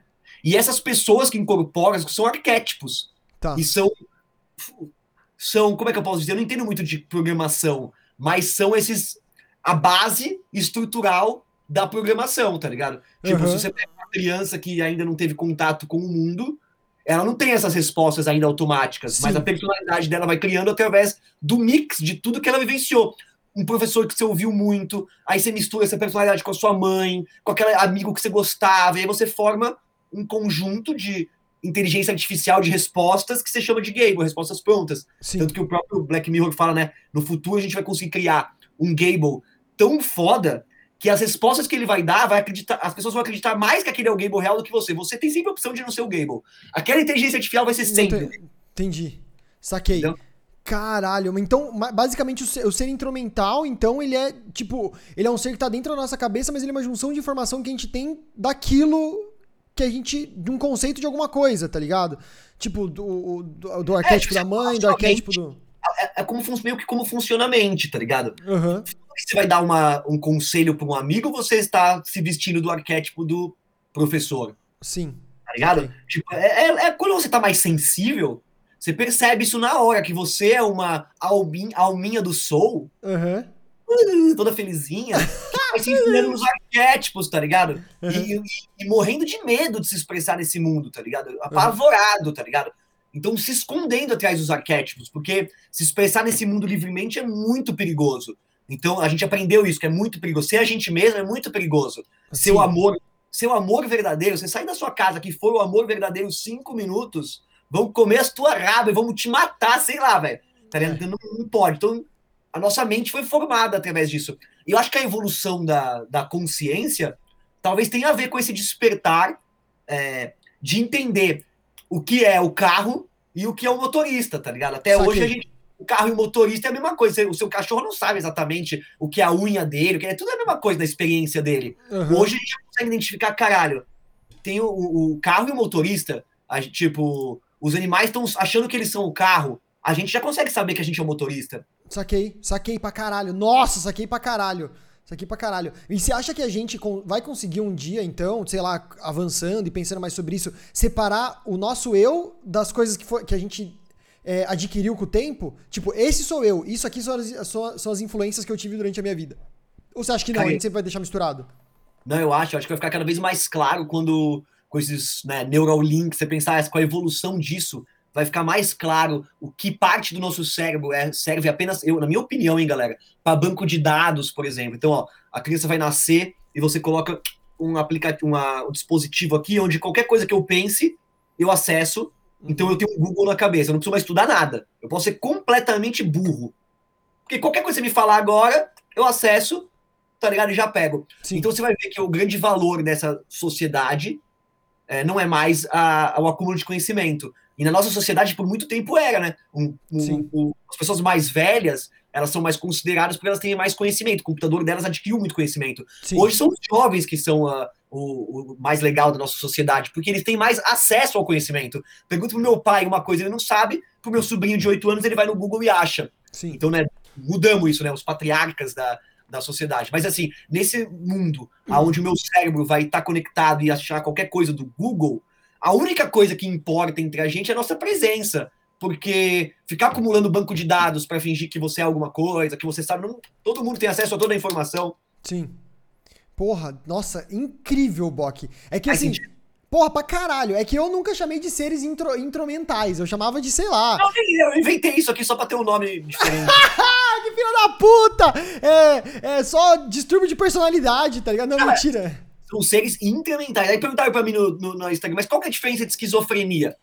Cara, se você vê um, uma pessoa, você conversa com ela, uhum. ela te ensina, te dá dicas, faz você viver melhor, essa é, é, é, é, uma imaginação boa, né? No caso Sim. da doença, esquizofrenia, eu acredito, uhum. que ela gera muito sofrimento, que as vozes nem sempre te dão dicas que construtivas, Sim. que te melhoram. Tipo, é tipo, eu tenho um amigo imaginário, mas ele tá te ajudando. É legal, mas ele tá te atrapalhando. Ele Aí é merda. É que a esquizofrenia, acho que ela é meio. Ela também tem um pouco de noia, né? Tipo, rola uma noia, assim, né? Claro. Você tá sempre Não, meio cara, noiado e tal né? Não pode nem brincar com uma doença tão grave, né? É, pra caralho. Você tem alucinação tátil, você tem, tipo, é super complicado, né? Mas muita gente confunde, e é normal, talvez, uhum. o que pode ser, de repente, é, sei lá, mediunidade, uma sensibilidade com esquizofrenia, porque muita gente fala, ah, essas coisas que você vê no centro espírita, que as pessoas veem, que você... se você tomar um remédio, passa. Caralho, as pessoas falam isso? Não, passa. Mas as pessoas falam, tá bom, fechou, fechou o chakra. Tomou, é, Sei lá, é que você tá fechou o saco, não sei. Fechou o zíper. Assim. Fechou o zíper. Fechou o zíper do bagulho, velho. Aí não dá, não entra mais. Pô, Bok, cara, eu queria agradecer demais a sua presença aqui, velho, pra, na, na, nossa estreia do Desconforto. Foi desconfortável ou foi confortável? Pra caralho, não, pra caralho. Foi desconfortável, assim, caralho? Começa pelo convite, que você fala, putz, você vai pro negócio chamado desconforto. Eu só, eu só tô aqui porque a gente é brother. que filha da Qualquer puta! do podcast é louco, vai no podcast desconforto. Lógico. Nossa, ó. Desconfortável. Ainda chegou uma raid da Haru com 300 pessoas agora. E aí, gente que tá chegando da Haru, sejam muito bem-vindos. Eu sou o Gable, estamos aqui com o meu podcast no primeiro episódio. O Haru está mega convidado a participar. É Porra, isso aqui é o Bruno Bock do Pipocando. Estamos aqui pra, no, no, na estreia do podcast, no finalzinho do, do podcast. Não Posso termina, não. Galera, Pode falar. Galera, é, se alguém quiser conversar comigo, dá um pulo lá no meu Instagram. Não tô falando isso pra me seguirem, mas é pra gente bater um papo desses assuntos. E eu tenho conhecido muita gente legal. Esses dias mesmo, um amigo, cara, da internet, assim, que eu não conhecia no Instagram, que me segue, veio me falar sobre viagem astral, me indicou uns livros. E eu falei, cara, isso aí não é zoeira, não, mano? Hum. Cara, não, velho, é sério. Eu falei, pra mim, viagem astral era sempre, tipo, hipnose. Eu só fui achar que é sério depois que fizeram comigo. Cara, não, mano, você viaja mesmo, você sai do corpo. Eu falei, então eu vou comprar esses livros e vou viajar pro astral. Daqui seis meses eu volto no seu programa contando as minhas viagens, já que não pode pegar passaporte. Caralho, eu vou via viajar pra Disney no astral. Nossa, velho, e vai rolar? Você tá fazendo? Tá lendo já as paradas ainda não? Já não, tá rolando umas viagens? Ah, tá, tá. Vai chegar ainda. Vai chegar. E aí você vai fazer muita viagem astral, vai ser incrível. Nossa, você tem que vir me visitar então. Cara, se eu posso ir pra Disney, eu posso ir pra França, pra, pra que eu vou fazer em Santo Amaro, Game Ah, filha da puta, olha que cuzão! eu tô na Vila não, tá Mariana agora, tá? No astral ninguém vai levar minha carteira, eu vou aí, sim. então, beleza. Então, porra, Bock, queria agradecer demais. Eu sou cidadão santamarense, cara, eu não posso trair aí. Eu vim pra Carapicuíba aqui, mas, cara, eu sou de Santo Amaro, meu coração. É verdade, é verdade, isso é verdade. Porra, gente, queria agradecer. Então é isso, velho. Queria agradecer demais o Bok mais uma vez. Bok, obrigado por ter vindo, por ter aceito participar do Desconforto, esse primeiro episódio de estreia. Quem não conhece o Bruno Bok, as redes sociais vão estar todas aqui na descrição. Pipocando, Bruno Bok nas redes sociais. Bok, quiser mandar um recado aí, mano, vou abrir aqui um espaço para você falar o que você quiser, agradecer, sei lá, mano. quiser me xingar. você pelo convite, te amo, cara. Eu tenho um carinho imenso por, mano, por você, cara, por toda a galera que trampa comigo desde muito tempo, mano porque eu cresci junto, velho, sei lá, tenho um carinho enorme. E, cara, obrigado, velho. Desejo, mano, sucesso absurdo pra você na internet. Quero ver Vai. você arrepiando, Gable, que você participe ainda de, mano, muitos reality shows, porque eu adorei te ver Foi da hora, né? Foi da hora, né? Que é, imaginar. Oh, que bom ter feito isso antes da pandemia, né? Que Puta, nem fale, velho. Nossa, nem fale. Assim, os caras te convidam pro reality show e da pandemia você não vai, tá ligado? Tipo, Exatamente.